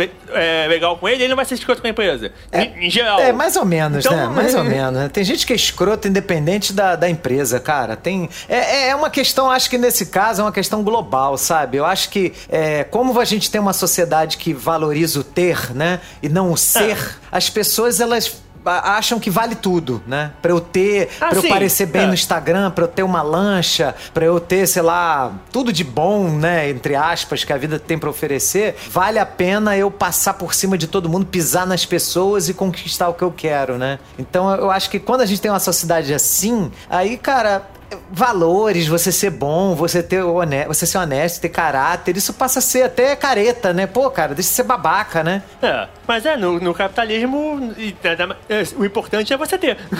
Sim, sim. É o valor maior, é então, ter, né? É, o, é, é, o maior valor é ter. Então é isso aí, esse é o resultado final. Entendi, entendi. E nós estamos de novo numa crise como, como foi a crise do, do fim, da, do fim da Primeira Guerra. Espero que não, venha, que não venha na terceira agora, né? Cara, nem fala que eu tô, eu tô na meiuca, né? Eu tô ali no. eu tô na, na olhota da guerra. Se eu fosse você, eu já comprava uma bandeira branca e já deixava guardadinha aí, sabe? sabe pode, pode, pode ser necessário. Não, tá tem, uma toalha, tem, tem, uma toalha aqui, cara. Qualquer coisa eu penduro na janela. Beleza. Andrés, suas considerações finais. Gente, é... minhas considerações finais. É... Eu acho que a situação que a gente vive atualmente, a gente só vai ter um big picture dela mais para frente, porque a gente tá no meio desse, dessa confusão toda. É um momento histórico único. É, político, socioeconômico, cultural, é muita coisa acontecendo, são muitos fatores. É, me preocupa bastante como, como indivíduo, vendo como as pessoas se comportam em relação a isso, meio que alheias, é, sem tempo e sem paciência para ter uma discussão honesta sobre, sobre os reais problemas da vida que não sejam se o Batman tem chassi de frango ou se o Robin usa calcinha, sabe? É, esse tipo de coisa eu acho que é legal, mas tomou lugar das verdadeiras discussões que eles deveriam ter. Porque ou é chato, ou é, é não concordo com o seu ponto de vista político, ou ah, cara, eu tô estressado, não quero falar sobre isso. E se você se você estiver ouvindo isso, você tem filhos, pense em substituir essa adição das redes sociais por mais atenção. É, eu acho, é isso que eu, tô, que eu vou fazer, que eu estou fazendo, que eu acho que é o caminho. É estar tá mais presente, estar tá mais perto, não só dos filhos, mas da família, dos amigos. Eu falei uma, uma frase pro Guga, né, Guga, no, no no WhatsApp tem uns dois dias que eu falei que a minha família ela veio para me curar de muita coisa que eu carrego e carreguei comigo ao longo da minha vida, né? É, e quando eu digo família, não precisa ser papai, mamãe, filhinho, titia, família do Titãs, não. família é todo aquele grupo que te acolhe e te dá amor incondicional e te educa e te sabe, é severo quando tem que ser severo, mas tem carinho e afeto é, incondicional. Então, assim, se você tem filhos ou, ou tem uma família, não precisa ter filhos, tem avô, pai, mãe, conversem mais, discutam sobre essas coisas sem brigar, porque isso a gente está falando do futuro, não é só do futuro do país, não, é, é, é, de uma maneira geral. É quase, é quase cafona isso que eu vou falar, mas é o futuro da humanidade porque as pessoas estão se separando cada vez mais. A gente vai viver o futuro do Oli, né? Todo mundo gordo, sentado numa cadeira flutuante, mexendo numa tela de computador. Então, é, exatamente é que, é verdade esse desenho. Eu acho que é porra. é isso. Acho que é, liguem para os seus amigos, não mandem mensagens, falem, sabe? Falem por telefone, é, se puder faz vídeo, porque não pode visitar. Se aproxime das pessoas. Eu acho que a parte da cura de tudo que está acontecendo é a gente se reconectar com as pessoas que a gente ama. Com os nossos amigos, com nossas famílias. E aquelas pessoas que a gente acha chato e não sei o que, deixa pra lá, sabe? É, faz, faz parte. Faz parte da vida. Tá certo, isso aí. Marcão? É, eu acho que é um documentário bastante pertinente esse documentário da, da Netflix. É, tem que, tem que assistir esse documentário com aquela ressalva lá que a gente fez no início, que aquela galera que tá falando ali, assim, para mim, não, não, não sinto ali um arrependimento sincero. Era um bando de filho da puta que não tava nem aí enquanto tava desenvolvendo essas ferramentas aí de manipulação, de coleta de dados das pessoas, enfim, de, de, né, de, de, de técnicas de influenciar comportamentos né? É, existe também a questão de que como a gente vai lidar com isso né, no futuro, porque, ou seja, em algum momento a, a sociedade vai precisar parar e pensar nisso. E aí, assim, é, é, dentro de que limites a gente vai fazer, porque, assim, quem está se beneficiando disso hoje não vai querer largar o osso fácil. Né? Com certeza não. Eu, eu tendo a concordar com o Blue Hand que talvez seja uma ilusão você querer, digamos assim, domesticar o capitalismo. Então vai sempre haver uma tensão entre as empresas, né, que querem desenvolver lá as suas redes sociais, os seus algoritmos para lucrar cada vez mais em cima das pessoas, independentemente das consequências éticas disso e, e independentemente de como isso vai afetar o, o próprio tecido social. Né? Então é, é se a gente não partir para alguma espécie de, de movimentação né? Não sei, assim, né? Tendo a achar que isso vai se dar ainda dentro da democracia, né? Mas a ver, é, para a gente conseguir ver se a gente enfrenta esse perigo, assim. É, para se ter uma ideia de como essas ferramentas elas são complicadas e poderosas ao mesmo tempo, né? Eu peguei um dado aqui do livro da Patrícia Campos Melo, hum. que é uma jornalista da Folha, que é um livro que ela soltou recentemente chamado Máquina do Ódio. A Patrícia Campos Melo ela fez uma série de reportagens durante as eleições de 2018 e prosseguiu com essas reportagens de 2019, em que ela se infiltrou né, em grupos de WhatsApp que eram que recebiam né, esses compartilhamentos de mensagens em massa e tal, cujos disparos eram orquestrados por empresários que doavam secretamente para campanhas é, é, eleitorais né, uma espécie de caixa 2 que nunca se conseguiu apurar direito e tal, mas no livro ela dá um dado interessante que nem é sobre a eleição brasileira não, ela fala sobre a eleição americana. Ele falou que na eleição de 2016, em que o Trump foi eleito, a campanha do Trump testou, testou é, 5,9 milhões de mensagens diferentes no Facebook. Enquanto a campanha da Hillary Clinton testou 66 mil mensagens, né? Ou seja, né? Todo aquele escândalo que teve com relação a Cambridge Analytica, né? Que era a empresa do Steve Bannon, né? Que era o estrategista de campanha do Trump, né? É, é, chegou no nível de sofisticação tal que eles conseguiram é, é, é, o indicativo do tanto de tipos de mensagens que foram produzidos indica pra gente é, o quanto eles conseguiram descer no nível lá do microtargeting. Eles conseguiram colocar na tela das pessoas, na tela do Facebook das pessoas, aquela propaganda que tinha maior chance de influenciar aquele indivíduo específico. Ou notícia também, né? Oi? Ou notícia também, É, né? informação, Informação. notícia, meme, enfim, qualquer coisa, né? E a gente viu o que isso gerou, por exemplo, né? Se vocês, o próprio, o próprio documentário aborda a questão do Pizzagate, que era uma teoria da conspiração maluca e que, o, o e que rolou durante as eleições porque implicava a Hillary Clinton, né? Que existia um clube de pedofilia numa pizzaria em Washington, no, no, no, no, Que loucura, no cara. basement, né? No, no, no porão de uma pizzaria em Washington e que a Hillary Clinton frequentava essa pizzaria e o cara foi lá e a pizzaria nem porão tem. Cara, eu fico imaginando o cara entrando na pizzaria e falando: Boa noite, eu queria uma mussarela de 7 anos pra viagem, por favor. Ah, sim, por favor, aqui nessa. Cara, que, que loucura. Cara, Aqui nessa cara. porta aqui de, dos Nessa trás, né? porta, Desce é. aqui, né? Enfim, é, eu acho que assim, talvez, talvez um primeiro passo para isso seja a galera se conscientizar né, do, do perigo que isso é, de quando entrar no YouTube, no Facebook e tal. É, é, eu, cara, eu corto um dobrado com o YouTube, assim, é, um- é uma plataforma que eu utilizo assim bastante. Mas, cara, eu fico maluco porque eu não consigo ver nada de diferente. O, o, o YouTube sempre me sugere os mesmos vídeos, porque eu já assisti um conjunto X de vídeos que ele, que ele acha que eu só vou ver aquilo pra sempre, pro resto da minha vida. Cara, faz às vezes, eu às vezes eu pego o modo de navegação anônimo pra entrar no YouTube pra ver se eu vejo alguma coisa diferente, né? Mesma coisa, cara, ó, Spotify, é, é, Facebook, Facebook também vai, ele vai te mostrar notícias em geral de coisas que você já concorda, né? Vai te mostrar posts de amigos seus que são mais próximos politicamente de você, enfim. A não ser que você vá lá naquele cara, seu amigo Bolsonaro, e fique curtindo os posts dele. Mas enfim, é, só para terminar aqui ah, as minhas considerações finais, eu acho que assim, eu vou sugerir aqui é, três livros, né? Esse da Patrícia Campos Melo, que é A Máquina do Ódio, que eu acho que é um livro que esclarece bastante o que aconteceu nas eleições de 2018 aqui no Brasil e não se foca somente nas eleições aqui do Brasil, é, fala também sobre as eleições na Índia, né? Que também tem um movimento lá parecido com o que Sim. ocorreu aqui no Brasil, né? Do nacionalismo hindu, capitaneado lá pelo Mohindra Modi. Fala também da, da, da Hungria, né? Do Vítor Orbán, né? Etc.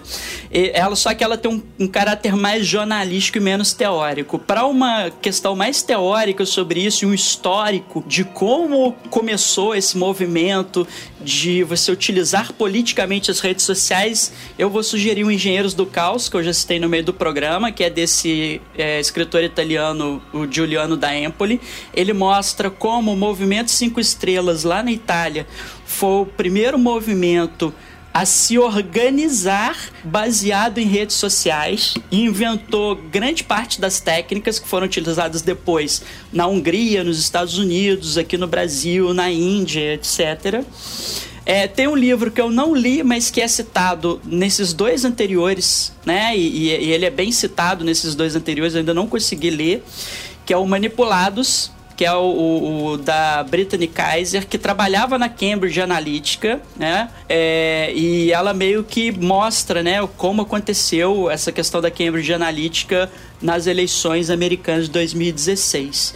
E por fim, eu vou sugerir um filme, que é o filme do Brexit, com o Benedict Cumberbatch, né, que é um filme que conta, é um, é um filme, não é um filme documentário, né, é um, é um, é um drama mesmo e tal, mas é um drama baseado exatamente também no processo do Brexit que ocorreu na Inglaterra, que também utilizou as mesmas técnicas que a gente vem discutindo aqui de manipulação via redes sociais, radicalização de discursos, etc, etc. Isso aí, Marcão. Porra, excelente, hein? Cheio de dicas e de livros e filmes, isso aí. Bom, é, a, as minhas considerações finais vai muito na onda do de complementação em relação ao que o Andrés, né, falou, né? Dessa coisa que até o, o documentário termina, né, com, com um cara que escreve um livro para estimulando as pessoas a, a, não ter mais redes sociais, né? Eu não diria tanto, tá? Eu acho que as pessoas é, é porque assim, é, aí eu, eu, eu pego aí a parafraseio lá a série a fala do Deckard, né, lá em Blade Runner, né? Cara, máquinas são, né, é, replicantes são como máquinas quaisquer, né? Elas podem ser usadas para o bem ou podem ser usadas para o mal. Quando elas são usadas, né, dentro daquilo né, que se espera delas, elas não são o meu trabalho, que no caso ele caça, né, androides que se rebelaram, né, contra o sistema. E aí é, é a mesma coisa. Você tem que usar redes sociais como algo acessório à sua vida, mas muito acessório. Para você dar uma olhadinha, eu uso muito para saber aniversário dos meus amigos, porque eu não tenho como memorizar aniversário de todo mundo, entendeu? Então, é, é usar assim, não usar aquilo ali como a sua fonte primária de reconhecimento ou de contato com as pessoas, porque o contato tá aqui fora, né, cara? O mundo, a vida, ela tá acontecendo aqui fora, é fora da tela, não é dentro da tela. Então, porra, é, é, existe até estudos que dizem que, que os jovens, que essa nova geração, eles estão namorando menos, eles estão tendo menos contato, né? Inclusive, né, de, de namoro, que era uma coisa que sempre foi muito empolgante, né? Para os adolescentes, a gente sempre ficava muito doido com isso. Cara, e, e tá diminuindo, cara, porque o pessoal tá mandando nudes, e agora o nudes é o novo, né? Eles, eles su substituem isso pelo presencial. E, cara, nudes, eu, eu, eu, eu tenho. Sou velho, né? Então eu não curto muito nudes. Eu falo assim, cara, acho nudes uma merda. Eu gosto de nudes, né, ao vivo. não, o nudes tem que ser ao vivo, não tem que ser no, na, na fotinho, porra nenhuma. Então, assim, viver, cara, viver tá lá fora, conhecer as pessoas, fazer amizade, sabe? Criar vínculo, criar laço. Então, é, é, eu acho que é assim, é dessa forma que a gente vai conseguir sair dessa enrascada toda, desse né, bando de armadilha que a gente está entrando, né? Então eu acho que é, é, por aí. Então vivam, né? Saiam da tela, viver dentro de tela. Quanto mais tela você tiver na sua vida, menor está sendo a qualidade da sua vida, tá? Então reduz tempo de tela, aumenta o seu presencial. Cara, eu, eu pensei que você ia falar: reduz o tempo de tela e aumente o número de, de horas de punheta, que você vai ser muito mais feliz. Não, mas é que tá, a punheta, ela, ela, ela, continua, né? O cara tá sozinho, né? A não ser que ele peça, né? É, então, a punheta presencial. A punheta presencial, ok, né? Pede, né? Só, se eu não me engano, aí na pandemia o Pornhub tava gratuito, o Premium aí. É, Sério? É, mas o campo de tela aí. É, então assim, to, a, é, a, gente precisa ter mais contato, né, com o outro. A, até para também ter, entender, cara, sabe? Aceitar o outro como ele é. Essa coisa. É muito triste a gente falar assim, ah, eu só me relaciono com quem concorda comigo. Porra, caralho. Então, assim, você vai acabar. Ah, bicho, né? oh, pera, peraí, peraí, peraí, peraí. Eu tô entendendo o que você tá falando e eu concordo. Mas estamos vivendo em tempos muito esquisitos e tu não vai sentar na mesa com o nazista para tomar um chazinho. Não, não, não tem calma. diálogo com eu não, não, não foi isso que eu falei. Ah. Não foi isso que eu falei. É, mas cuidado, porque não. É, esse não foi isso que eu aí, falei. nego, não, então, porra, eu não tenho o direito de odiar de odiar judeu? Não, amigo, não tem, não. Não, não. Aliás, não, você pode odiar, não... mas você vai preso. Mas eu não estou falando disso, eu estou falando da menor discordância, tá, Andrés? Não é discordância, porque isso é um absurdo, né? O cara falar que, né, você, você tem um amigo seu que diz que é racista, né? Que fala, ah, eu não gosto de negro, né? É um absurdo você andar com ele, né? Porque você, quer dizer, se você não, não for daquele jeito, porque não dá para você conversar com uma pessoa assim. Agora, sei lá, o cara, ah, eu votei, né, no partido tal e eu votei no partido Y. Pô, cara, aí você vai deixar de ser amigo porque o outro votou no partido que você não gosta? Cara, é, é meio complicado, né, cara? Isso aí é, é, é, é Aí a gente entra nesse caso da polarização e a polarização leva, geralmente, a um, a um, né, um destino meio triste. Então, quando eu digo contato, é que as pessoas precisam se conhecer, precisam ter intimidade, ter contato, é, encontrar áreas né, de interseção e não só áreas de diferenças. Porque ninguém é igual a ninguém, né, cara? Então, as pessoas precisam é, é, valorizar as diferenças, tá? E aí, quando eu falo valorizar a diferença, não é você